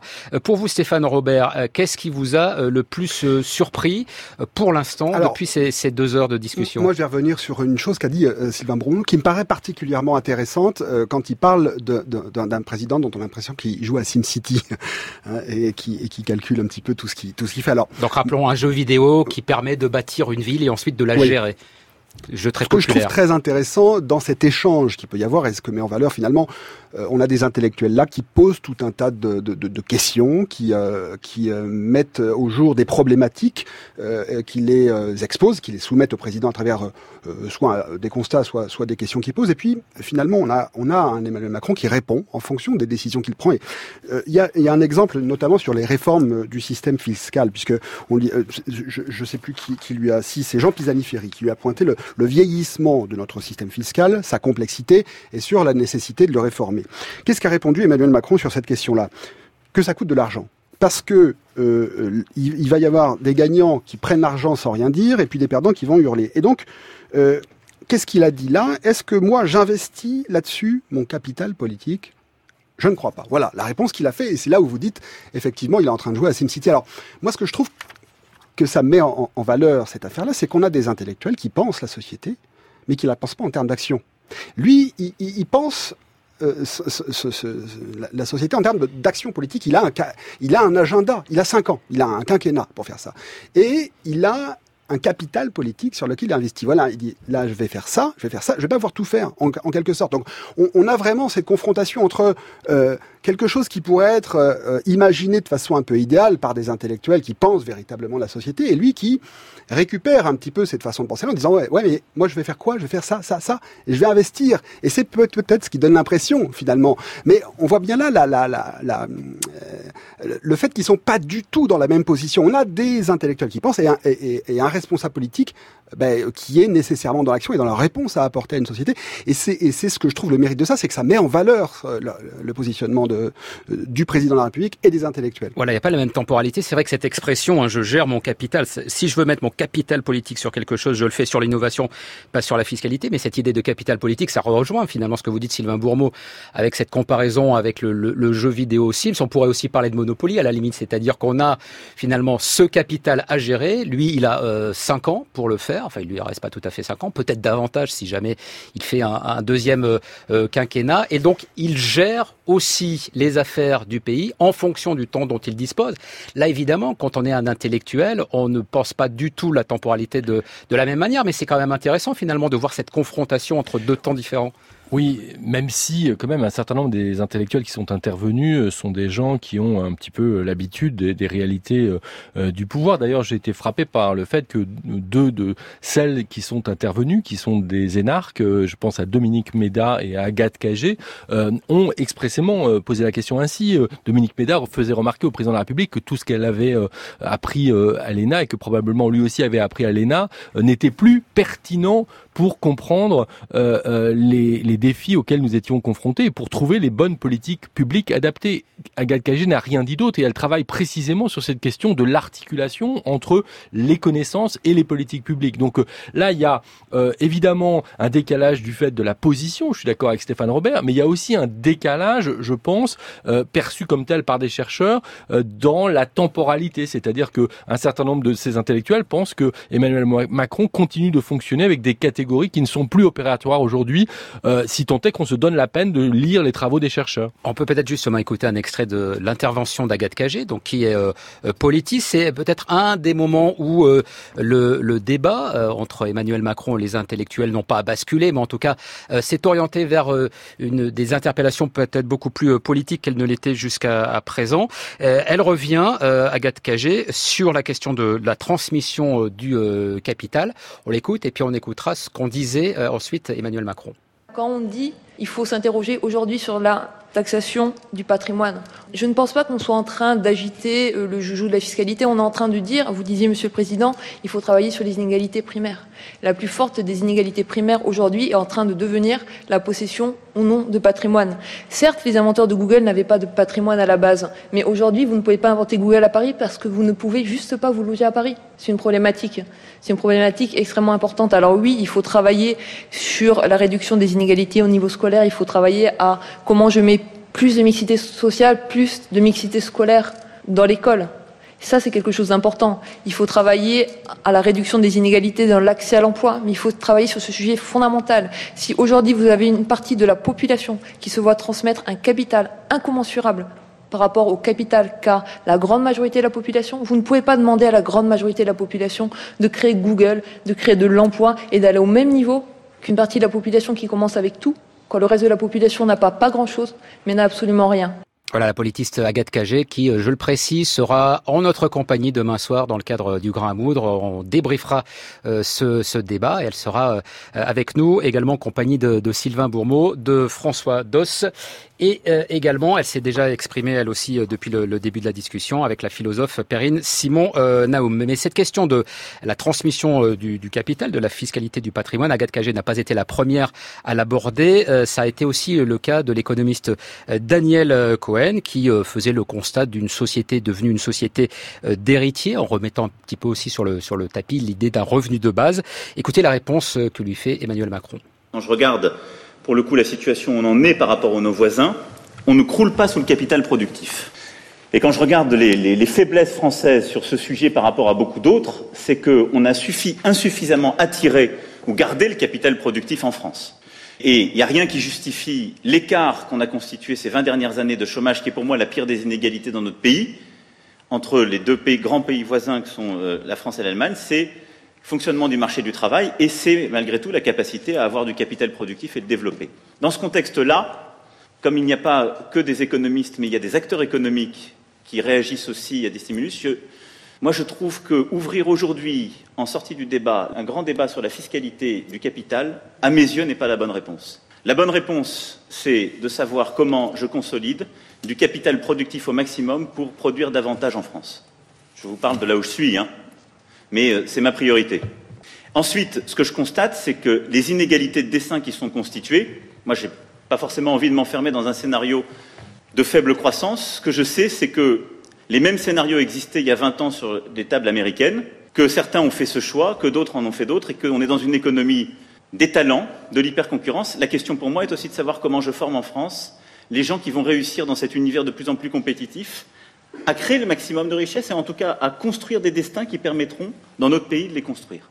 Et donc, dire on considère que la priorité, c'est encore une fois une réponse de fiscalité, ce qui est notre tropisme collectif, c'est envoyer juste un signal sur la fiscalité du capital et c'est nous mettre potentiellement, alors qu'on est dans un, environnement ouvert hein, et relativement euh, concurrentiel, bah, de réduire encore l'attractivité la, de notre capital productif dans le pays.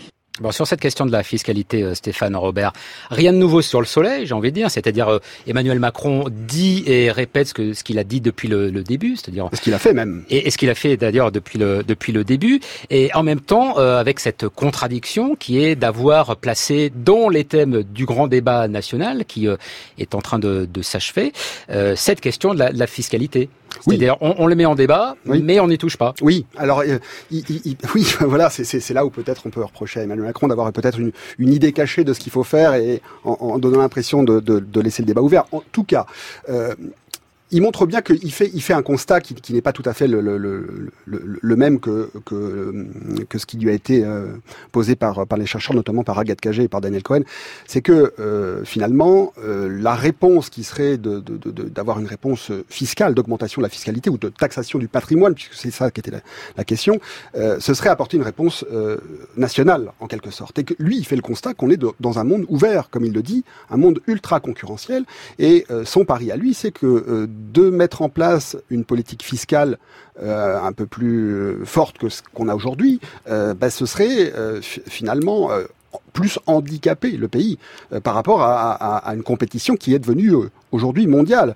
il dit voilà ce qu'on a fait pendant 30 ans, ça marche pas, ça marche de moins en moins. La France a du chômage, la France est endettée, moins compétitive. Donc, ce qu'il faut faire, et, sa solution à lui, c'est ça, c'est euh, avoir du capital, faire venir du capital productif, c'est le mot qu'il emploie, hein, productif en France, et puis euh, plutôt que de taxer euh, de façon des, des, des, des, gens qui ont un certain patrimoine, une certaine fortune, qui sont susceptibles de sortir de nos frontières finalement. Alors là, pour l'instant, à l'Élysée, il a fait venir du patrimoine intellectuel, hein, 65, peut-être 67. On n'a pas fait le, le, le, décompte, on le saura peut-être un petit peu plus tard dans, dans la soirée Sylvain Bourmeau. Euh, c'est quoi l'intérêt pour euh, Emmanuel Macron d'avoir cette discussion et de la rendre à ce point euh, public, puisque je rappelle que nous la retransmettons jusqu'à son terme on verra bien où va nous mener le terme. Hein. S'ils sont 65, ils sont 15 à être passés. Ça veut dire que si je fais un calcul très rapide, ils sont encore 50. Hein. Oui. Ben voilà, n'êtes pas couché. enfin, en tout cas, Guillaume Erner n'est pas couché, ni le président de la République, ni tous ses, ni tous ses invités. Mais c'est quoi l'intérêt pour le, pour le chef de l'État? Et euh, c'est quoi aussi peut-être l'intérêt pour les intellectuels que d'avoir cette possibilité, qui n'est quand même pas euh, finalement si, euh, si absurde que ça, d'avoir quelques minutes pour, pour s'exprimer face au président de la République? Mais Pour comprendre pourquoi le chef de l'État a intérêt à ça, il suffit d'écouter ce qu'il a dit euh, à l'instant, à la fin de, de cette, euh, cette dernière intervention. Il a parlé de nécessité de relégitimation euh, du, euh, politique et euh, il a expliqué aussi que il, il, devait y avoir des, échelles et qu'il y a des légitimités différentes, qu'il y a des gens dont la vie est important parce que cet avis repose sur du temps passé à lire des livres, par exemple. C'est l'exemple qu'il a pris. Donc c'est vrai que du coup, il a là face à lui un, public qui est un public euh, particulier, euh, non pas euh, parce que je pense qu'il croit à une forme de, de, euh, pouvoir euh, qu'on donnerait aux, aux savants, sinon ça, ça, se verrait autrement dans sa politique, mais voilà, je pense qu'il a tout intérêt à, à, montrer, à donner des signes du fait qu'il qu'il écoute en tout cas ce qu'on à lui dire ces gens qui sont là ce soir. Après, quel est l'intérêt pour les intellectuels de venir? Alors certains ont estimé qu'il n'y en avait pas et ont refusé de participer pour des raisons d'ailleurs euh, diverses, d'ailleurs euh, venant de différents horizons euh, du spectre politique ou des disciplines concernées, mais certains d'entre eux, en fait, ont, estimé qu'ils n'avaient pas le temps, par exemple, tout simplement de, de parler correctement. Moi, ce que je trouve intéressant, c'est de, parler euh, euh, en public euh, devant tous ceux qui écoutent et d'entendre les réponses du président de la République.